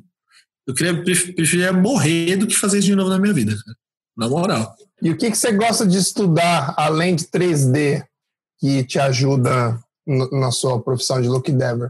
Cara, fora, eu estudo muito 3D fora, porque tipo, eu também levei como um hobby, né? Tanto que eu produzo muita peça pessoal. Pelo menos eu tento produzir três, quatro no ano, que eu demoro bastante no tempo livre.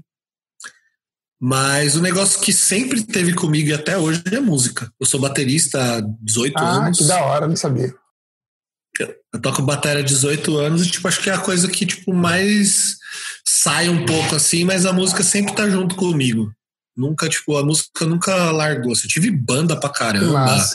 Toquei, toquei profissionalmente um tempo. Foi sempre sossegado, assim. Então, tipo, eu sempre consegui. É, mas a música acho que é a coisa que mais me auxilia, assim, e um pouco de fotografia, né? que eu tiro uma, tirava foto de banda antes de eu começar a estudar 3D. sempre gostei de, tipo, ir em evento, tirar foto e. Acho que é um hobby que eu mantenho até hoje. Que massa. Que me ajuda bastante. Eu gosto bastante de fotografia também. Mas também tá, tá super alinhado com o meu trabalho. Não pode ser considerado um hobby. Não, o meu é bem hobby. Mas fotografia é um negócio legal para quem faz o que deve, porque você começa a ver, tipo, situações de luz, essas coisas. Isso é legal, assim para entender melhor algumas coisas. No que deve ter um pouco de direção de arte, não tem? Não. Tem, tem sim, porque você, tipo, às vezes, ah, puta, precisa botar um decalque com o logo. Você não tem o logo. Você inventa um troço ali e coloca. Você tem várias formas de falar. Tipo, acho que foi o Paul Paulino, ele falou no. Quando ele, ele falou no podcast, acho que do Nerdcast, isso há um tempo atrás, que ele colocou um logo do Jovem Nerd num avião lá, que era pra ter que nem aparecer. É mesmo, que da hora. É, ele colocou, tipo, o logo dos caras lá e, tipo, meu, nem aparece, tá ligado? Mas, tipo, helicóptero geralmente tem aquele monte de adesivo uh -huh. E você não tem foto perto para saber o que, que é. Exato. Que da hora. Então aí você bota uns troços lá só pra dar ruído. Que massa. O que, que você acha que são as qualidades que um look dever tem que ter para ser bem sucedido no mercado? Na sua opinião, lógico. A ciência pra cacete, porque cliente às vezes vê uns negócios que você não fala, mano, não. não. ou, uma, ou você ouve uns negócios tipo, ah, podia ser mais feliz essa cor. Você fala, tá. Beleza. Mas, cara, para o cara ser bem sucedido, ele tem que ser um bom observador. Ele tem que saber olhar bem as referências do que ele está fazendo. entender muito bem de escala, porque a gente vê muito cara que está começando a texturizar, você vê que a escala tipo, não condiz com aquele objeto, entendeu? Por isso das referências. Ah, entendi. Tipo, às vezes você vê. Tipo, você tá fazendo um personagem que é, tipo, pequenininho, no mundo pequenininho, as texturas estão minúsculas. Não, cara, tipo, um pano nunca vai ser, tipo, tão minúsculo assim. Tipo, noção de escala, principalmente, de proporção das texturas. No uhum. caso, saber parte técnica de shader, eu acho que, tipo, entender, tipo, ah, preciso, o que, que eu preciso melhorar nisso aqui, como eu vou mudar, para poder decifrar, tipo, ah, ah, o negócio está muito fosco, está muito brilhoso, tá, então tem que saber o que, que eu tenho que melhorar nesses parâmetros. Mas acho que o fundamental é você ter um bom olho, assim, observar bastante coisas e observar coisas do mundo real. Hum. Não ficar, tipo, olhando outras refs de 3D. Olhar coisas do mundo real para você traduzir aquilo para 3D. É, porque Porra, principalmente no shader, caralho, se você não tiver um olho bom para captar a realidade e traduzir aquilo pro teu trabalho, fica complicado, né? Às vezes mesmo para quem, quando a gente faz, eu faço muito cartoon. Só que tipo, cartoon, mesmo que você faça tipo, não é um negócio, ah, eu vou fazer de qualquer jeito porque é cartoon, foda-se. Não, cara. Você tem um contexto que aquilo tá inserido. Você tem que traduzir o contexto que aquilo tá inserido, tipo, ah, putz, é um personagem. É um personagem como? Um personagem mais realista? Tipo, é o cartoon da Disney, que tipo, é o mais realista? Ou é um cartoon mais estilizado, tipo She-Ra, essas outras coisas, entendeu? Uhum. Esses, esses, esses vários poréns, assim, saber qual que é qual que tá rolando. Legal. E quais são os artistas que você que inspiram você? Você pode citar três? Posso. Vitor Hugo Queiroz, Pedro Conte, Pedro Conte, monstro. Deixa eu pensar mais um, porque se sempre vem esses dois nomes na minha cabeça, eu vou citar a mina, Nath Freitas, Natália Freitas. Nossa, só, só citou nego ruim, né? É, só, não, tipo, são três pessoas assim que, tipo, o Pedro nem tanto, o Pedro eu trabalhei com ele no filme do Bradesco, do Vagalume o primeiro. Ele foi diretor, assim, de arte, assim, foi bem da hora. O Vitor é uma pessoa que eu converso quase vai, três, quatro vezes na semana, a gente fala merda, fala de videogame. E a Nath também, eu converso bastante com ela de outras coisas. Então, tipo, são três artistas que eu admiro pra caralho, assim, de 3D. De 3D, assim. Que, tipo, eu olho e falo, caralho, foda. Mas, tipo, tem muitas pessoas, assim, o Mac mesmo é uma pessoa que eu acho foda, mas ele não tem portfólio em lugar nenhum. Fábio Donar é uma pessoa também que me ajudou muito, mas também não tem portfólio, é aqueles velhos que não tem portfólio em lugar nenhum só que é foda pra caralho. Tipo, são muitas pessoas que passaram na minha vida assim que, tipo, é, é, injusto até eu falar. Rodrigo Henrique também, um cara que trabalha comigo no O2, que é tipo. François também. São, é, tipo, além desses três, são, tipo, essas outras três pessoas são muito fodas na minha vida. Quatro Irado, pessoas, né? São muito fodas na minha vida, assim. Então, tipo, é injusto eu falar só três. Não, não, de boa, de boa. E é muito importante, eu acho, também, você sempre tá em contato com essa galera que manda bem para você sugar, né, cara? Aprender Sim. com eles e só de trocar ideia, eu acho que é uma, é uma coisa muito importante para a gente, como artista, absorver dessa galera que já tem uma. Já tá um, um pilarzinho a mais do que a gente, né? Então, já tem um, um reconhecimento internacional, porque às vezes os, os caras te dão uns insights, você acaba aprendendo coisas que vão te, vão te ajudar no futuro. Sim, com certeza. O, esses outros que eu falei, o Mac mesmo foi um cara que tipo, tinha 10 anos de carreira quando eu conheci ele. Trabalhando na Vetor muito tempo, sabe? Então são pessoas que você fala, mano, tipo, tem muito a ensinar. O Fábio Donato também é um cara que tinha 15 anos de 3D. Rodrigo também, 15 anos de 3D. François também. Caras que, tipo, me ensinaram a rebolar nos 30 em coisas que, tipo, eu ficava batendo na cabeça. Que massa. Bom, agora eu quero entrar um pouquinho nos, nos seus trabalhos. Eu queria perguntar para você como que foi produzir o The Goat. Que acho Cara, que você fez para O2, né? Pelo que está listado aqui. Não, o Goat não. O Goat foi um projeto pessoal. Ah, foi pessoal? Cabri... É, o Cabrito. A maioria das coisas que eu tenho é pessoal. Ah, legal. Foi um projeto, cara. O, o, o, bode é um bicho que para mim ele tem um, um negócio assim, ainda mais quando eu olhei esse trampo assim. Meu amigo modelou para mim. Eu, eu olhei o concept, é do Spyro, do joguinho do Spyro. Uhum. Só que, tipo, eu tinha meio que desencanado. Se você olhar uns projetos mais para trás, tem muito personagem com fundo neutro. Ah. E eu comecei a, tipo, querer fazer ilustra, tá ligado? Ilustração mesmo. Eu queria começar a estudar composição. E foi um projeto assim, eu falei, mano, eu vou fazer essa porra, eu vou tentar fazer um negócio ficar bacana num frame. parar de cropar quadrado para Instagram. Tentar montar frame. É isso que eu tô tentando fazer, acho que desde antes disso até. Já tava tentando montar frame, fazer as coisas, tipo, compor melhor. E foi um trampo que eu fiz no Houdini, que eu fiz para fazer mesmo também. Fui comecei, acho que desde desde desde o ano retrasado, assim, eu já não uso mais o Maia para finalizar minhas coisas. Só tem um projeto que eu finalizei no Maia, que acho que foi o Super Choque, que tem aí, que é o realistão, assim, que eu quis estudar realismo, só que, tipo, não é minha praia, assim, só para falar, tipo, ah, eu sei fazer. Uhum. Mas, tipo, ah, beleza, não é tão, tão bacana para mim, entendeu? Irado. Mas o, o Gold foi isso, cara. Eu achei o negócio e falei, meu, meu amigo, vamos, você quer me ajudar? Modela para mim? E aí ele modelou para mim, eu fui fazendo as texturas, eu comecei fazendo o bode, eu comecei a inventar o cenário, comecei a mexer a câmera. Acho que, cara, acho que tem umas 15 versões de câmera dessa porra desse shot aí, até chegar no último, assim. E ele já veio bravo ou foi uma coisa que você adicionou ou não? Não, foi uma coisa que eu fiz, assim. Eu ah, é? posei é? ele pistola. Ele já era meio bravo no concept, mas eu deixei ele mais bravão, assim. Entendi. Tipo, meio que tá acontecendo alguma coisa ali, ele tá puto. Entendi. Então, como look dev, você tem essa opção, às vezes, essa de adicionar alguma coisa de expressão ou depende do trampo? Projeto pessoal, sim. Ah, sim. Geralmente nos outros não. Isso aí vem da animação, né? As expressões do personagem vêm da animação. Entendi. Mas esse não, esse eu peguei, puxei um pouco mais a cara, assim, puxei a franzi mais a testa, Aham, deixei mais irado. putão. Deixei mais putão. Ele tá tão puto que tá quase, tá quase vesguinho, assim, tá. Ah, é, tá da hora, é, caramba. É bem essa vibe. E o do, do gorila? Cara, do gorila é um modelo um amigo meu, mesma coisa. Eu quis pegar e fazer um bagulho, tipo, ambientar num showzão, palcão que é o que eu gostava de fotografar. Aham, agora, agora, agora faz todo sentido. Depois... E tentar lembrar, tipo, a, a vibe das fumaças coloridas que sempre tinha nos palcos. E, tipo, ele é um gorila punk, ele tem um bottom, tipo... Eu sou uma pessoa que, tipo, eu sou eu gosto da parte política do rolê. Uhum. Se você olhar lá embaixo, tem o bottom lá. Eu não vou falar muito porque. Bolsonaro. É, tipo. É, é um bagulho punk. Então, tipo, meu, punk é contra a cultura, você tem essas partes, mas ao mesmo tempo você tem um palco gigante, assim, que eu acho que foi mais pra, tipo, tentar compor a cena. E antes o frame era de frente. Aí eu falei, caralho, mano, essa comp não tá legal.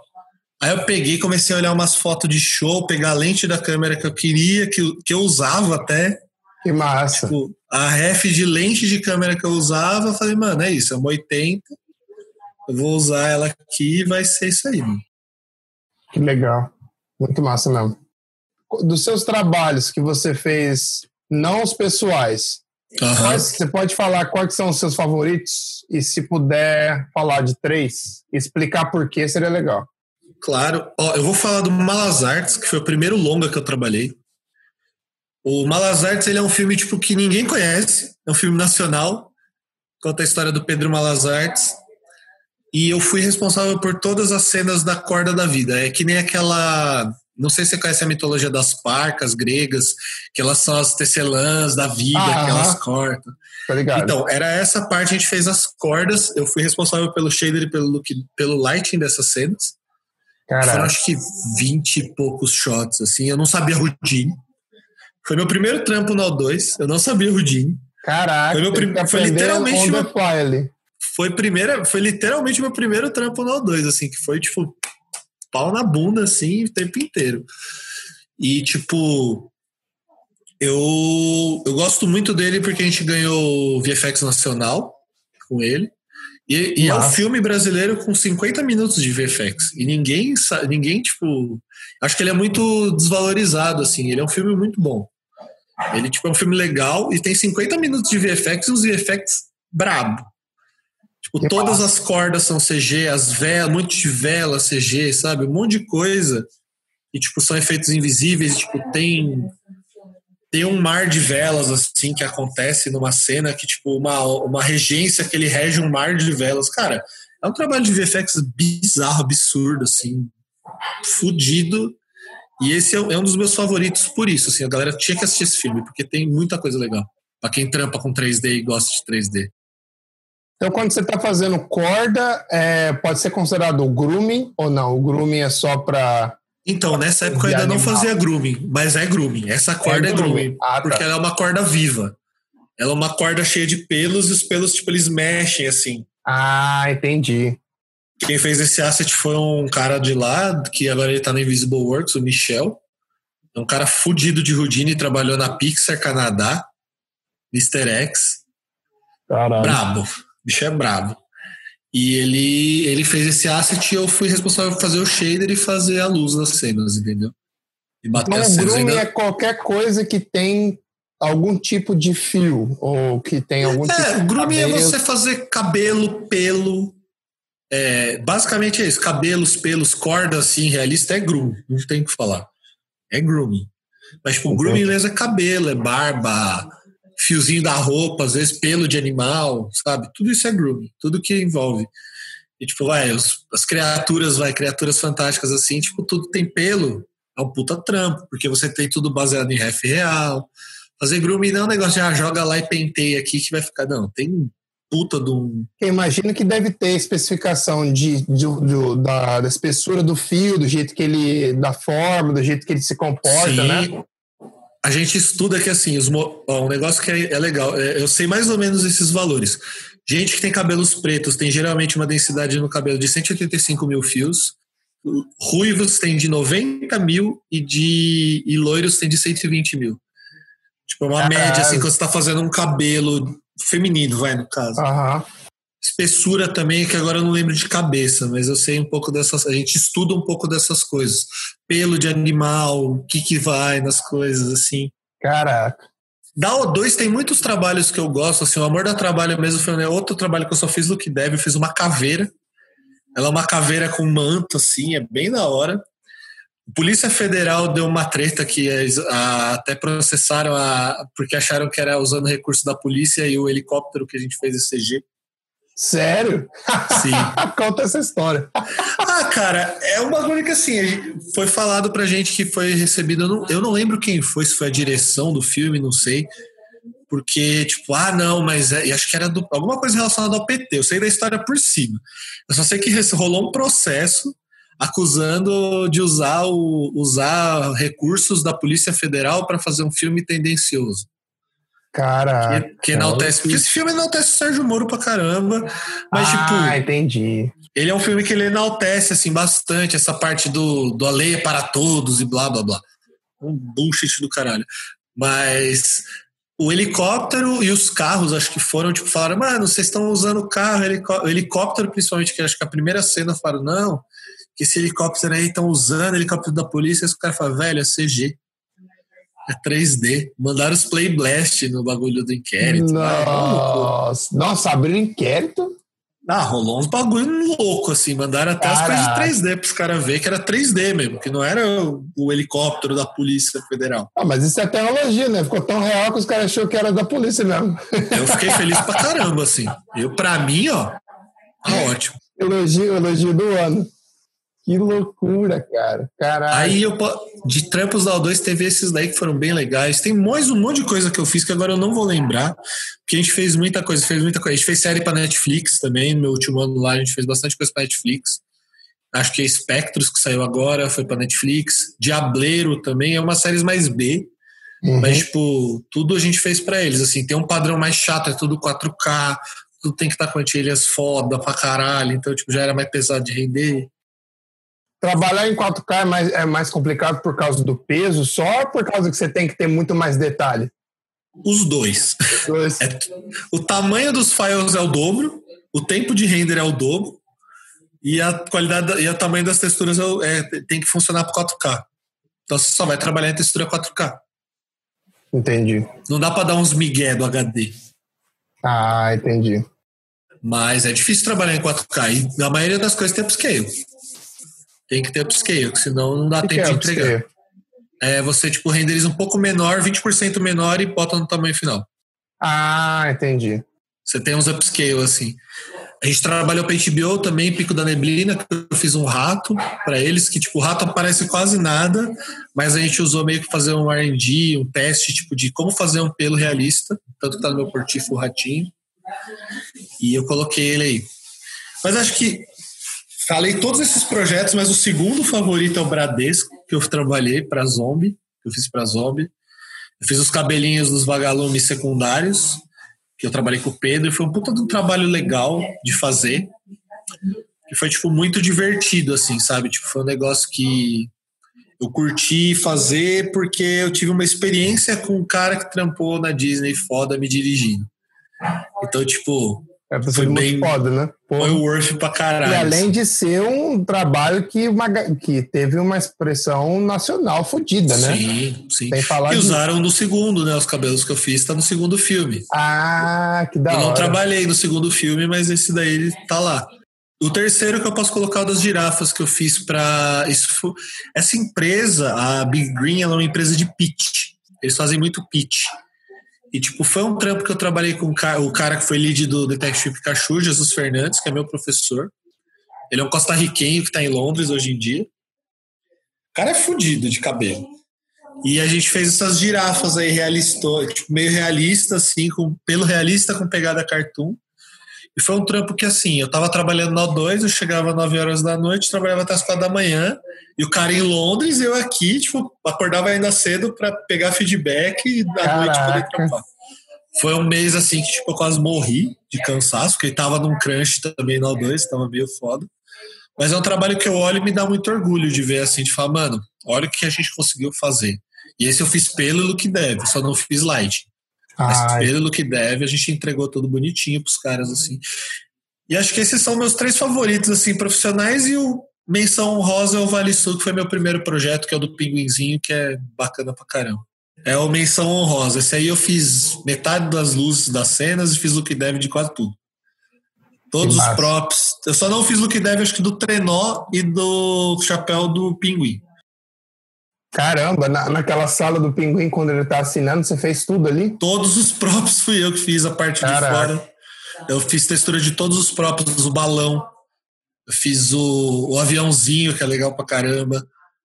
Fiz, tipo, várias paradas, assim. E, a, e o lighting de muita cena. Isso deu muito trabalho. Ah, você fez o light também? Porque a luz ficou muito legal, cara. Alguns frames. 50%, acho que tinham 22 shots, eu fiz 14. Caramba. Tinha 22 shots nesse trampo, eu fiz 14 e meu primeiro trabalho 3D. Rolou uns sábados aí, rolou, mas foi de boa. Esse foi um trabalho meio que você se provou ali, né? Sim, foi um trabalho. E também o do CBLOL, né? A abertura do League of Legends Brasil, que também foi um outro trampo que deu um trabalho, dor de cabeça por conta de, de cliente que não aprovava as coisas, de diretor que era primeiro trampo de direção e não aprovava, e os prazos comendo, e eu perdi meu, meu Natal minha viagem de Natal, então. Uns é estresse. Mas é um trampo que eu gosto também até hoje, que eu olho e falo, porra, foda. Que é meio na pegada da abertura do Black Sails. Que é tipo umas uhum. estátuas de mármore, assim, revelando a luz. E foi bem treta. E, e, League of Legends é um puta jogo famosíssimo, né? Sim, e foi acho que meu segundo trampo profissional. Esse daí. Eu só caí em, eu, eu dei sorte, vai. Vou falar que eu vou falar que eu dei sorte porque eu caí nos trampos profissionais que me deram uma impulsionada bacana, assim. E trabalhar com gente boa, tipo, é um negócio que faz você melhorar quatro vezes mais rápido, no meu ver. Você trabalhar com. Você ser o pior do seu estúdio é você, é você saber que você vai crescer muito mais rápido do que você ser o melhor de qualquer outro estúdio. Exato, eu concordo. Eu não falo nem questão de você ser ruim, você, tipo, ser a pessoa que tem menos conhecimento. Não, é que você tem tanto para aprender, né? Que você vai. Você vai. Todo dia ali você vai aprender alguma coisa. Eu também. Eu também gosto muito de ser o cara de, que e tá para trás assim, eu preciso, eu tô aqui só para sugar de vocês. Eu acho muito interessante. É, eu sou, eu sou muito, eu gosto muito de ser esse cara, tipo, de ter aprendizado, de poder aprender e crescer, sabe? Irado, irado.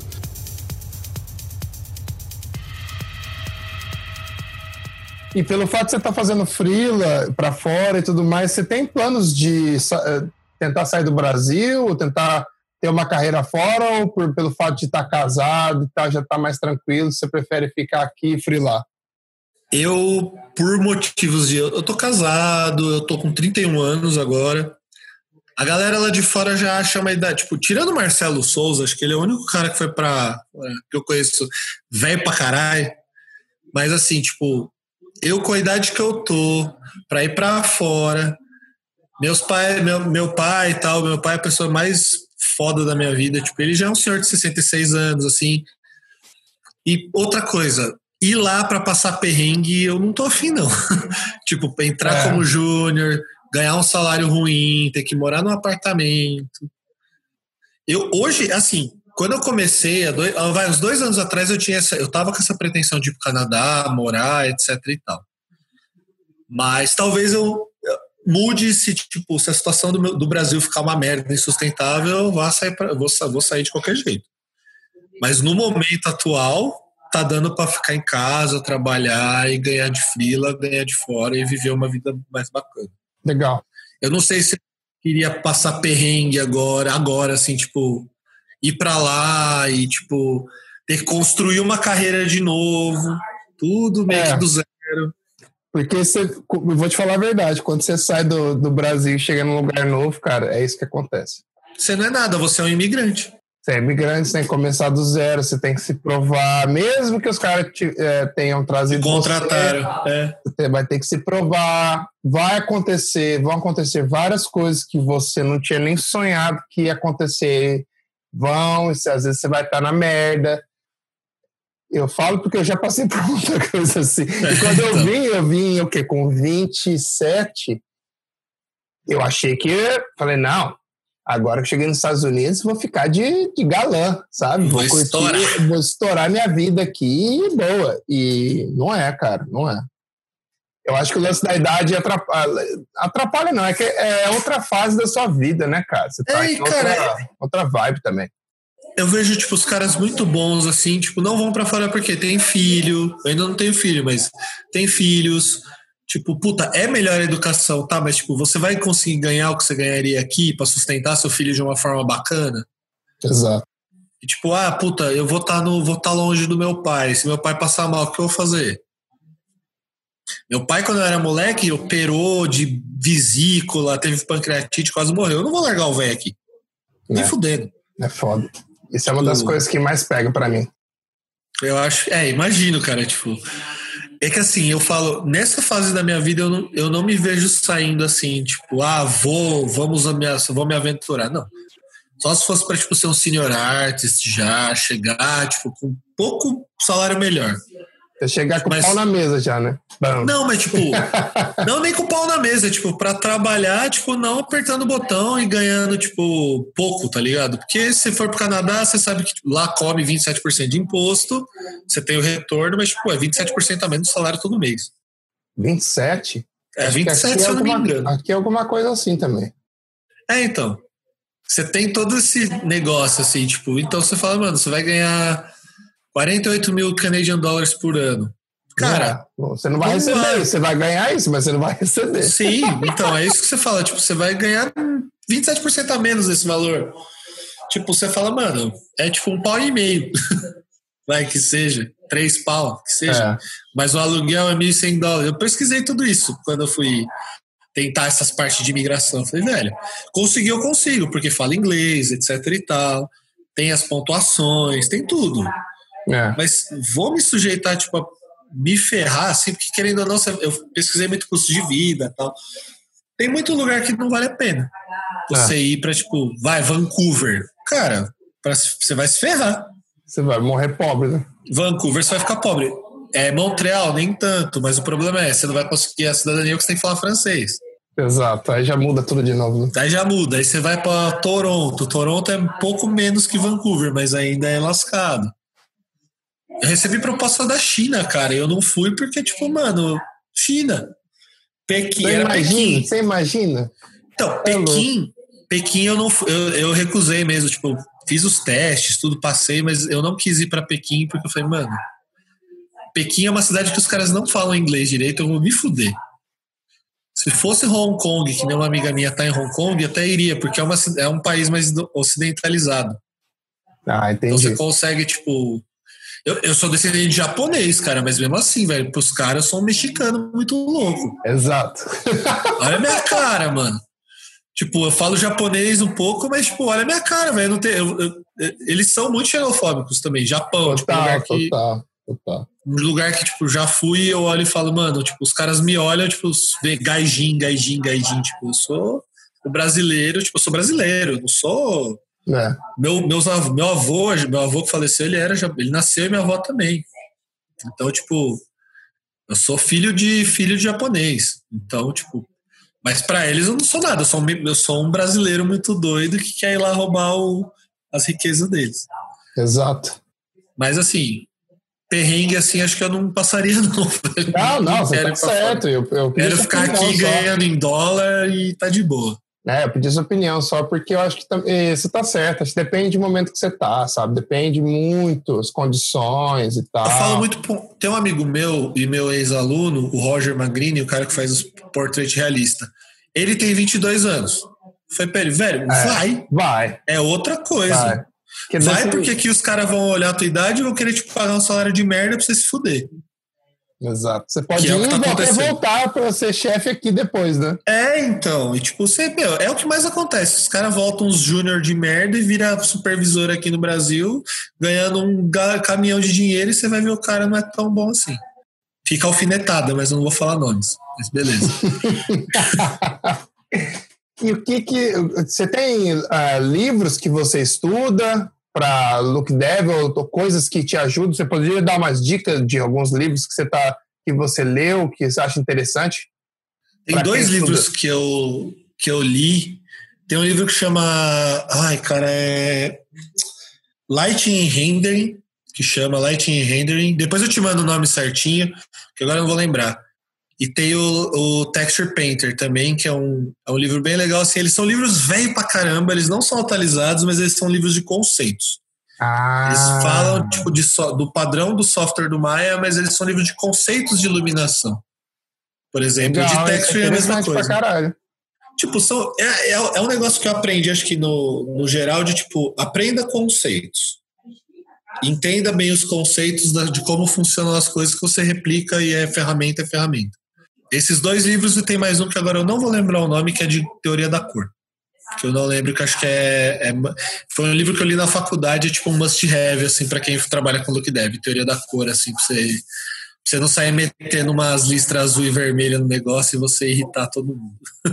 Cara, acho que eu, teve um que eu vi, um vídeo que eu vi uma vez da teoria da cor, acho que foi daquele Blender Guru, do, ah, ele é foda, esse cara é foda. Ele, ele é muito didático, cara. Ele fez uns vídeos muito legal mostrando composição, cor, como que a cor é, muda a sua, a sua imagem tudo mais. Eu achei acho o canal dele muito foda, cara. É o Andrew, Andrew Price.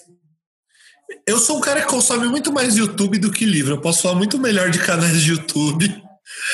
Então, então, fala, então fala três aí. Três canais de YouTube que você segue que você acha interessante. O Arvid Schneider Arvid Schneider é um cara que ele fala de Arnold, de, mas ele também fala de conceito, muito mais de conceito do que de, de ele ensina você a fazer as coisas, mas fala, ó, usa isso aqui e transporta para qualquer renderizador. Uhum. O, um canal que eu, o, esse do o Andrew Price do Blender Guru, ele é foda, porque tipo, por mais que ele fale de Blender, você consegue pegar, tipo, ele tem um vídeo que ele fala é o que, que é importante em fotorrealismo.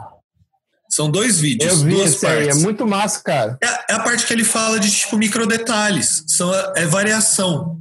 O que tira a cara de 3D é você ter defeito nas coisas. Exato. Esse, esse cara. E o Jesus Fernandes, que é o cara que fala de grooming também, que eu vou entrar na minha área. Esse cara é foda. Ele tem o Patreon dele, que é 10 dólares por mês, vale muito a pena. E, tipo, ele é um, ele, esses três caras, assim, são, tipo, coisas que eu consumo de material, assim, de tipo, utilidades de CG que é, porra, é foda pra caramba. Irado. Que acho que é, vale muito a pena. Irado. E tem eu também que eu dou mentoria de, do que deve para as pessoas. Então, ah, que da hora, aí. que da hora. Quer, você quer deixar o seu, deixa o seu, o seu contato Eu aí. deixo, tá? Eu tenho o meu site lá e o Instagram também que eu falo, mas assim, é, eu tento passar isso de uma forma, tipo, eu tenho, eu tenho alunos assim que, tipo, graças a Deus, meus alunos todos estão empregados, assim. Todos os caras, tipo, passaram comigo ou estão entrando no mercado ou já estão empregados e, tipo, que consigo bom. dar uma base sólida para as pessoas. Eu acho que, tipo, tem muita gente que vende mentoria com picaretagem, prometendo, eu não prometo. Eu faço o cara ralar o cu na guia. Literalmente. Eu acho que tá, eu acho que tá certo, tem que ser assim eu, mesmo. Tipo, eu sou tipo o diretor, eu, eu me passo. A ideia é basicamente assim: a pessoa acompanha um projeto comigo do começo ao fim, vou dando pitaco tal, mas na hora que chega no look dev, eu viro o diretor de arte mais chato do universo. Eu começo a falar de risquinho, eu começo a falar de coisa que tipo não funciona, de cor, aí depois eu vou na parte de composição também, tipo, eu tento dar um pacote completo para a pessoa chegar, ter um, uma imagem que seja bonita e a partir daí, e outra coisa que eu faço também, se a pessoa termina o projeto, ela quer fazer outros, eu deixo ela pedir feedback à vontade, não tô nem aí para isso. Porque Legal. a ideia não é ganhar dinheiro só. É ajudar, né? A ideia é ajudar também. Eu cobro, obviamente, porque é meu tempo, né? É. Mas. É profissional. No Sim. fim do dia, você é um profissional e vive disso, né? Não tá. Sim, e aí chega lá e, meu, é um negócio que eu tenho muita vontade de ter uma escola, assim, no futuro. É um próximo passo, assim, da minha carreira que eu tenho vontade. Eu não quero ficar trabalhando pro resto da minha vida. Eu quero poder. Eu tenho meus planos de vida, assim, mas um deles eu queria ter uma escola de 3D, de CG, assim. Online, porque a estrutura não dá para ter, não, é muito caro. Ah, hoje em dia que ser online. Aqui no Brasil não dá, não, velho. muito caro. Não, mas eu acho que o mundo está caminhando para ser tudo online agora. Acho que vai ser bem difícil. Principalmente questões de corona e até. Acho que até depois, sabe? A galera acho vai. até depois. Acho que o corona foi bom nesse caso. Bom, vai, não vou falar um bagulho que tá matando muito aí, mas para essa parte as empresas entenderam que home office funciona. Muitas empresas entenderam que home office funciona. Total, total. Porque imagina, você é uma NPC, você, tipo, ah, você tem uns NDA e tudo, mas você precisa tirar o cara do país dele, levar ele para facility, sendo que o cara é para trampar de casa. Exato. Só precisa ter internet. internet com um VPN ali, um abraço. Já Uma máquina boa, acabou. Irado. É isso, sabe?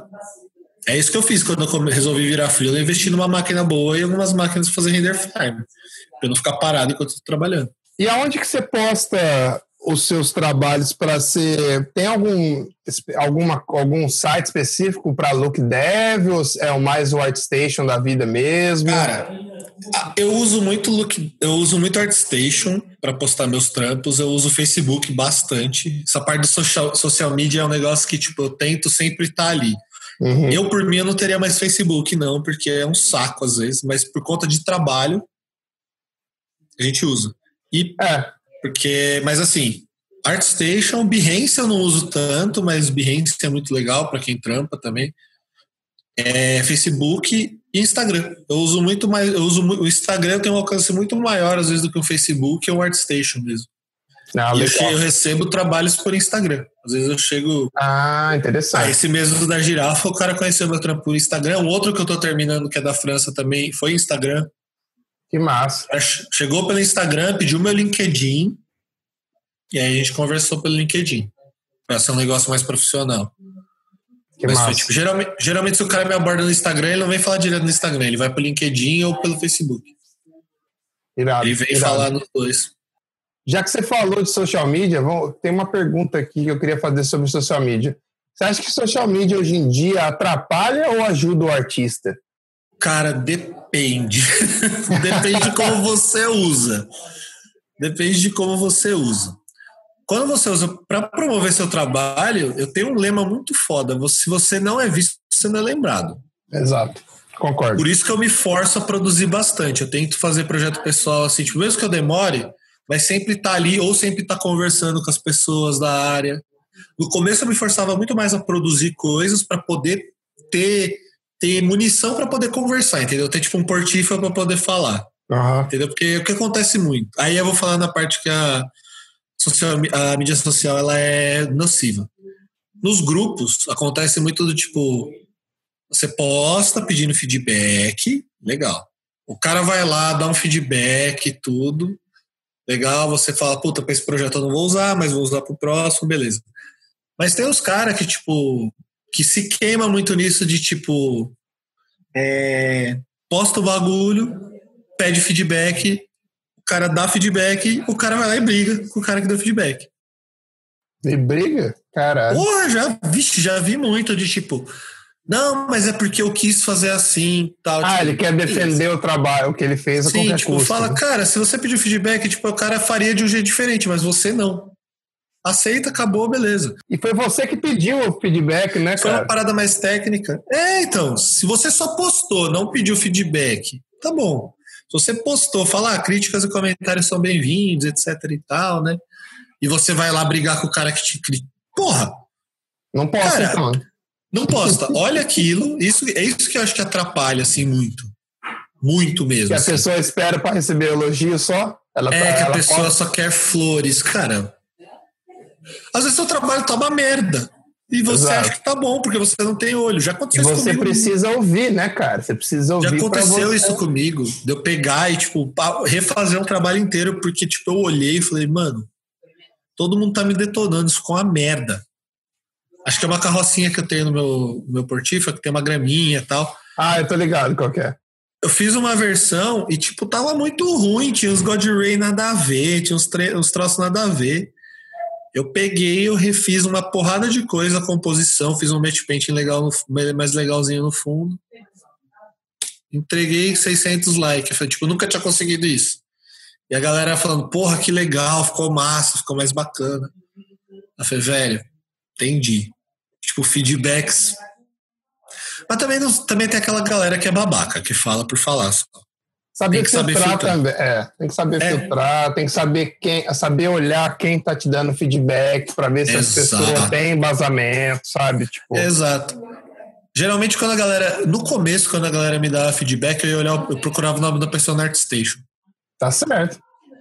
Principalmente, principalmente nos grupos de estudo. Eu olhava, falava, hum, esse cara aí não tem um trabalho tão legal, não. Aí eu falava, pô, valeu. Aí quando era um cara mais mais legal, eu já começava tipo, a debater: ah, cara, mas eu fiz desse jeito por causa disso, o que, que você acha, o que, que você mudaria? Cara, tem uma história muito engraçada que aconteceu comigo uma vez. Aconteceu acho que umas duas vezes. Eu fiz o trabalho. E aí tem um grupo que eu posto, né, de retouching, que você posta, você tem que postar o antes e o depois. Uhum. Mas o antes é tipo assim, é a comp, tá ligado? Não tem nada de retouch, né? Aí eu lembro postando e os dois caras veio assim, não, mas eu gosto muito mais do antes. Falei, não, não, dá para discutir, então. Falei, falei, falei que legal, respeito sua opinião, mas eu discordo. Porque o antes não tem nada, só tem a porra da foto, o RAW. Nem mexi no RAW ainda, nem fiz nada. Nossa. Mas tudo bem, eu não vou brigar. Tipo, já passei dessa idade de ficar. Ah, para, cara. É que nem os caras, ah, gosto muito do. Ai, mas em cinza tá mais legal. Eu falei, vai tomar no seu cu, caralho. É. Já ouvi isso, tipo, ah, em cinza tá legal. Tipo, eu falei, eu olhei, eu olhei para aquele comentário, eu falei, não. Eu não vou responder. Eu não vou. Não vou. Bom, pegando essa leva, agora a gente entra num outro, outro assunto que eu queria, que eu queria tocar, que é um pouquinho, que é sempre polêmico. Qual que é a sua, sua opinião sobre os grupos de feedback hoje em dia? Então, grupos de feedback são muito legais. Eu gosto, eu participo de vários, vários mesmo. Assim, eu, eu, eu acho legal você ter um, só que aquilo que a gente conversou, você tem que saber filtrar, porque às vezes o cara que tá falando é um Zé Ninguém, nunca produziu nada e só tá ali pra encher a porra do saco. Ou o cara tá tendo um dia ruim, entrou ali só pra descarregar. É, Tomou uma bronca então, do chefe, aí ele fala assim: ah, vou cagar na cabeça desse cara aqui. É, vou agora. cagar na cabeça desse otário aqui, e foda-se. Não é assim, cara, não pode ser assim. Eu acho que depende, depende. Tem grupos e grupos, né? Eu acho que às vezes você tem muita gente num grupo, às vezes você acaba perdendo um pouco da essência, porque você tem uma, um range muito grande, né? Então você tem muitos cara que é iniciante, e às vezes o cara não, não consegue, não tem aquela percepção que você, que é um, já, um artista que tem mais tempo, tem. É, então. Aconteceu uma vez comigo assim, eu tava dando, eu dei feedback no, no projeto de um cara, recentemente isso de cabelo. Ele postou lá, eu falei, pô, cara, de, de, modelagem eu não opino de, de pessoa, porque eu falei, meu, eu não sou um cara para isso, mas cheguei na parte que eu domino. Eu falei, pô, cara, não sei o que, cabelo quando você faz, geralmente, ele tem mais variação, ele tem mais variação de tamanho, de etc.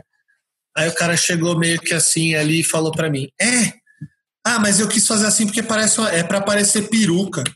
eu falei, mano, você me fala, Cara... Você me faz um bagulho, tipo, sério mesmo você jogar essa, soltar essa pra mim? Que é pra parecer. Foi que em peruca, bagulho, tipo, super realistão, tipo um portrait assim. Aí meio que eu olhei e falei, eu falei, ah, velho. Aí ele falou, É, vou postar a imagem final depois para você ver. Eu falei, beleza, Champs. Não. Estou ansioso. É que também não levo desaforo para casa, né? Mas eu falei, tipo, beleza, Champs.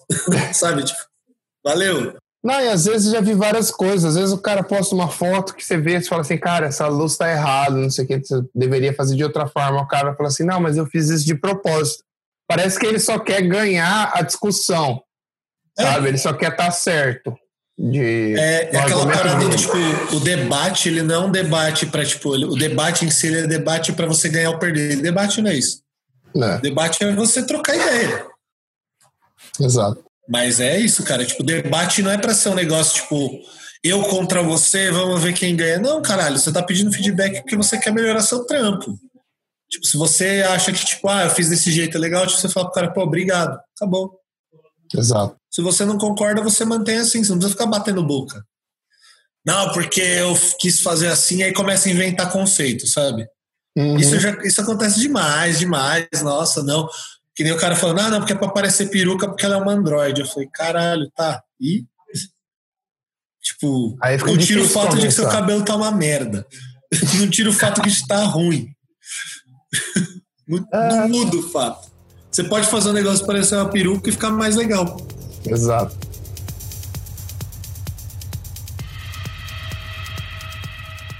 Bom, agora eu quero entrar, estamos chegando na parte final, quero entrar num, num, último trabalho seu que eu achei muito irado, que é o, o Young Sully. Cara, esse trampo assim, eu, eu olhei, é, é um concept de um cara do Instagram, ele chama Rai Spirit Art, ele é um, acho que ele é, ele é chinês ou coreano, eu não lembro, eu não lembro agora.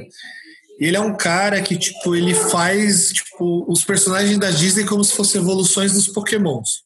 Ah, que legal. E eu olhei esse Sully dele e falei, cara, eu não vou fazer como se fosse um Pokémon, eu vou tentar puxar pro Monstros S.A. mesmo.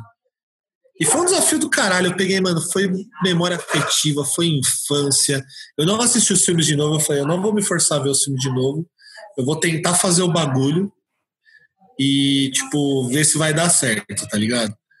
Aí eu comecei, eu montei o personagem, aí eu fui lá, fiz, fiz ele inteiro com pelo, eu ia fazer ele na neve. Tinha até umas versões dele com neve em cima do pelo que eu tinha feito. Eu falei, não, eu vou fazer essa porra como se fosse o Sully, tipo, jovenzinho, tipo, um aninho de idade, bebê, participando do primeiro concurso de assustador dele. Eu criei toda uma história, assim. Tipo, é o quarto de infância dele com o troféu ali. Que massa. Aí tem o troféu, tem, tipo, foto do que ele almejava, tipo, tudo que tá escrito ali tem um porquê, assim, tem uma data. Eu botei 89, que foi quando eu nasci tudo eu coloquei meio que tipo. Aí a referência do negócio da Pixar, eu tentei forçar na iluminação para tipo dar um mood legal.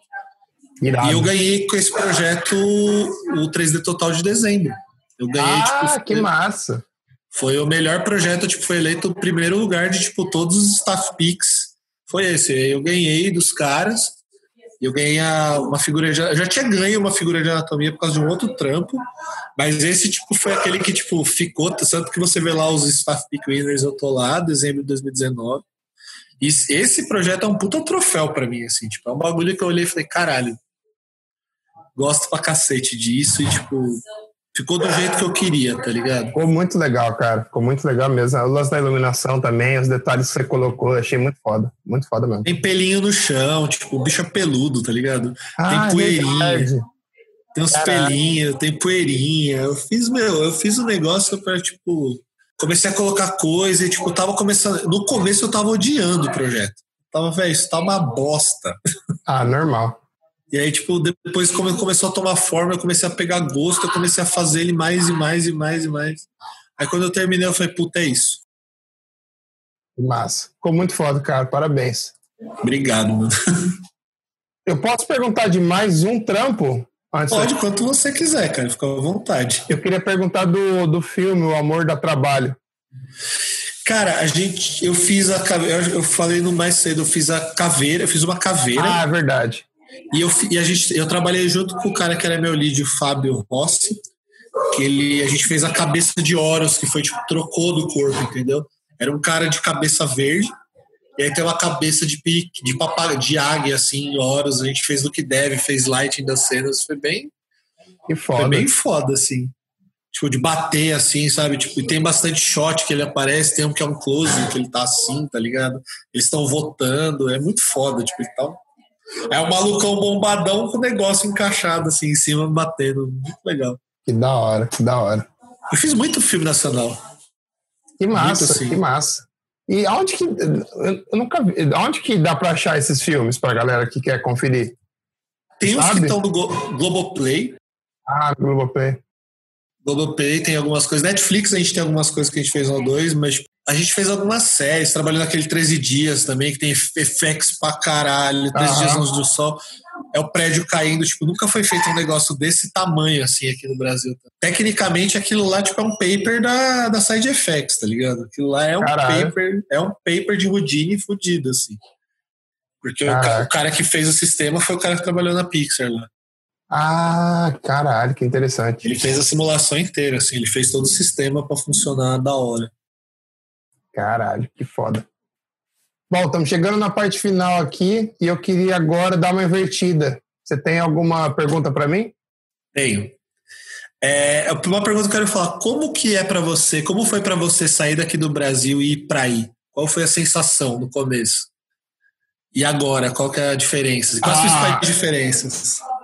No começo, no começo eu vim meio que sem saber, sabe? O cara falou que eu ia ganhar tanto, eu nem sabia que tinha imposto e tal. Eu vim, eu vim meio que eu vim pelo sonho, sabe? Eu vim porque eu queria sair do Brasil e conquistar Live the dream. Yeah, e tipo, e conquistar o meu espaço aqui, e provar que o meu trabalho era bom aqui, sabe? Que, então, que eu, Sim. eu queria mesmo estando fora do Brasil, mas eu queria galgar uma, uma carreira e tentar pro, me provar como artista aqui, saca? Sim. Aí hoje em dia, após seis anos, eu já vejo com uma outra. Eu acho que foi a melhor decisão que eu podia ter, ter tomado, porque não só pelo lado financeiro, de ganhar muito mais do que eu ganharia no Brasil, mas também pelo lado de oportunidade, que eu acho que eu tive muitas oportunidades Tipo, inclusive de entrar, por exemplo, na Apple, que eu, que eu nunca imaginei que ia dar certo, mas, tipo, aconteceu porque eu estava aqui, entendeu? Porque uhum. eu estava no lugar certo e a oportunidade certa apareceu. Não, eu é acho certo. que. Exato. Eu acho que fora do Brasil, cara, eu acho que a galera respeita muito mais você como artista, seja qualquer o âmbito é. que for, seja no design, seja em 3D, seja em manip, seja no que for. E eu acho que isso traz um respaldo para você como artista para ver Sim. a sua carreira mais a longo prazo, sabe? Você consegue. Por exemplo, tem um cara que trabalha comigo, o cara tem 52 anos. Eu nunca imaginei que eu ia, que eu ia trabalhar com um cara de 52 anos, que é tipo. Que eu imaginava que a minha carreira não era tão longa antes. Sim. Eu acho que aqui, ah, por exemplo, tem, existem empresas como a ILM, tem outros até na, no nosso time da Apple, eles preferem pessoas mais velhas e mais experientes. Sim. Porque eles acham que eles cortam a, o lance do ego, esse lance de um querer foder o outro, pra, e eu acho que desse jeito. crescer, né? Exato, porque todo mundo já. Todo mundo, lógico, você ainda quer crescer e tudo mais. Mas não é naquele ritmo de um come a cabeça do outro, sabe? É uma coisa mais, tipo, estamos trabalhando pelo prol do Trump, pelo da prol equipe, da equipe do bagulho é, crescer. É equipe, nunca é, ah, o fulano, fulano, fulano. Não, a gente fala como equipe. Engraçado que toda vez que eu tive problema foi como molecada. Tipo, a galera acabou de começar, que tá vislumbrada, que tipo, ah, mano, não, eu quero trampar lá fora, não sei o que, tá vislumbrado. Eu sempre considero problema. Eu tipo, ah, não, não vou fazer desse jeito, não. Eu falo, mano, mas o chefe tá pedindo. Não, mas não vou fazer. Tudo é, é, feio, sabe? Tudo que foi feito ali na produtora é feio. Ai, velho, é. para, cara. Eu acho legal quando você é mais novo. Eu era assim também, que você quer se provar, você quer destruir Sim. todo mundo, você quer mostrar que você é bom mesmo e boa, mas tem jeitos Sim. de se fazer isso. Eu vi muito isso na Melies quando eu tava estudando, tá ligado? Tipo, a galera, eu era, um, era mais velho que a galera, a galera mais nova, e tipo, a galera tipo, tinha faculdade junto. A galera da faculdade, tipo, acabou de sair do colégio. Exato. Uma galera querendo engolir você, tipo, mano, não, teu trampo não é isso, não é nada. Tipo, isso gera vários problemas às pessoas, tá ligado? Tipo, você mais velho, estudando com isso, fala, caralho, mano, tem que ficar no ah, O cara já olha e fala assim, ó, oh, cara, derrotado, velho, então tá, tá aqui com nós. Velho. Aí, aí agora essa mole, mesma molecada fica pagando pau do meu trampo. Vai entender. Pois é. Eu acho que às vezes é por causa de imaturidade, cara. Às vezes você tem. É. Você não tem ninguém que te orienta, sabe? Você tem num grupo de. cercado por um grupo de gente, de pessoas que talvez estejam vibrando na frequência errada, e você começa. E aquilo te contamina, e você começa a agir de certa forma. Eu já vi isso com várias pessoas, tipo, no, às vezes o ambiente te ferra de um jeito que, tipo, você não, não quer, tá ligado? Total. É, é zoado demais isso. Mas deixa eu ver se eu tenho mais alguma pergunta. Acho que eu tenho, sim. Você. O que, que você imagina do podcast daqui para frente? Que você trouxe um artista 3D, acho que. Tirando o Maricato, né? tirando o Diegão. Ó, mas, trouxe, tipo, o quê? Você fala o quê? Que eu não trouxe mais que, ninguém? Não, não. O que, que você espera do podcast agora? Botar mais nego de 3D também? Os Cara, eu quero fora. trazer o máximo de gente diferente que eu consigo. Eu acho que depender. Às vezes eu pego uma vibe, vou nessa parada, tipo, às vezes quando eu tava fazendo da Platino, eu peguei Sim. e fiz um, falei, cara, eu quero contar a história da empresa. Então vamos pegar os três e vamos fazer dessa forma. Sim. E eu tenho mais contato com gente de Manip, mas, cara, eu estou aberto e estou pesquisando para trazer cada, gente, cada vez gente mais diferente. Tipo, tava vendo de trazer mais ilustradores, tava vendo de Sim. trazer mais gente de grafite. Nossa, animal. Grafite, grafite é um bagulho que eu acho fodido demais. Eu tava vendo de, tava vendo com o George até, o George Rutherford, meu brother, tava vendo de ajudar a gente tentar trazer aquele Rafa Castro, aquele ilustrador fudido. Ah, sei. E a ideia é diversificar e vai, essa semana eu vou gravar com um cara que vai ser o primeiro em inglês. Sim. Mas aí eu vou fazer com vídeo para que ele vai estar tá mostrando os trabalhos e tal. E eu quero fazer com vídeo porque daí eu posso colocar legenda. Sim. Bem da hora, cara. E vai ser um negócio bem e tá fluindo, sabe? Tá, começou com uma parada que eu tava fazendo para brincar e para fazer, mas agora, deu, de uns tempos para trás, eu já percebi que, percebi que não dá para fazer só para brincar, que tem que ser sério. Ai, cara, você vai ficando mais chato, você vai escutando mais gente, você vai pegando a opinião das pessoas. Ah, a edição não tá boa, você tem que mudar. Eu troquei o editor. Ah, eu não sei o que, comprei um microfone. Você vai, Sim. você pega jeito de gravar, você vai acostumando, você vai ficando mais à vontade. É, eu tô passando isso fazendo. Eu tô fazendo live na Twitch de quinta-feira, né? De, ah, de 3D, de Look Dev. Eu tô fazendo bastante as lives porque assim, acho que tipo, é um jeito de eu ajudar e é um jeito de eu interagir. Sabe? Você tipo, treina, galera... você vai treinando também. É. E, tipo, falar com a galera tipo, é um negócio que é difícil. A minha produtividade cai pra caralho quando você tá conversando assim. Mas é legal porque às vezes surgem os assuntos nada a ver e começa tipo, a falar das coisas. Aí a galera. Eu tava fazendo o projeto no Maia, a galera falou: não, faz no Budini, eu mudei inteiro o projeto pro Budini. Que massa. E aí, tipo, tá saindo essa parada. Eu gosto muito da interação e do fato de.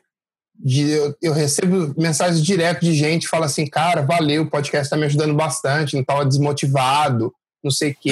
É. Essa parada, para mim, é é o que vale, tá ligado? É o que, que me motiva. Sim. Que eu falo assim, pô, se eu tô fazendo uma parada aqui que o cara tá escutando, o cara, às vezes, quando deu problema, a gente não dropou o episódio, uma galera, cadê o podcast? Cadê? Não vai dropar? Falei, calma, é. tô com um problema aqui, não sei o que. Calma, tive um problema técnico, isso acontece, caralho. É Mas é legal que a, você vê que as, você vai criando uma audiência, tá ligado? Uma é comunidade, muito... né? Uma comunidade, assim, tipo, do, do bagulho que é, é, é um bagulho que é legal. E eu, eu, vejo muito foi isso também que a galera da Raid fez, né? Tipo, criou primeiro uma comunidade, aí foi fazendo, virou school, virou evento. Uhum. E acho que é isso, sabe? Você começa a criar. Juntar pessoas é legal. É. Tipo, você tem um negócio assim que você pode, tipo, e criar um negócio saudável. Eu acho que isso é o mais importante. Exato, esse eu prezo muito, cara. prezo muito por ser um negócio leve, um negócio que não tem não é amarrado com ninguém, que não tem, é, não. não. tem lado político nem nada. Eu quero fazer um negócio porque para quem é apaixonado pelo trampo, sabe? Se você, Sim. essa é a única, a única exigência que eu faço. Sim. Gostar do que faz é importante, né? Para ser bem sucedido, eu acho. Porra, é essencial.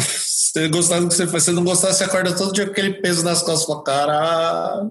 É foda. Isso não é ser, ser infeliz. É que nem eu falei, puta, podia estar trabalhando com design até hoje e sendo infeliz pra caralho. Exato. Mas você não, não tinha achado sua paixão real ainda, né? Exato. E hoje eu tô ótimo. Lindo, lindo e belo. Massa, que massa. Que continue assim, cara. Ó, queria te agradecer por ter tirado esse tempo para trocar ideia comigo. Foi um papo irado. Oh, valeu, Aprendi mano. várias coisas. E a gente ainda falou, ainda deu umas boas risadas. E, cara, brigadão mesmo por ter tirado esse tempo. E tomara que você continue produzindo cada vez esse trabalho mais legal. E vamos estar tá de olho aí no seu trampo. para ver como você tá, vai, vai mandando bem cada vez melhor. Ah, cara, eu queria agradecer o convite, tá? Foi bem, é bem legal, tipo, é uma honra do caralho, assim, poder estar tá ao lado. Eu vejo das pessoas que você já trocou ideia, tipo, é muito foda, é muito legal. É uma experiência nova para mim, mas, tipo, puta, é um bagulho muito maneiro poder falar um pouco da carreira, sabe, da trajetória e ver que, tipo, eu quero cada vez mais fazer isso, sabe? Tipo, não é tipo, ah, tô fazendo por ser um trampo. Não, eu quero fazer porque eu curto pra caralho. E espero também que você cresça muito, que os convidados sejam cada vez mais da hora e, tipo, cheguem no episódio mil, tá ligado? Boa. Tamo longe ainda, mas vamos que vamos. ah, vamos, uma hora chega, mano.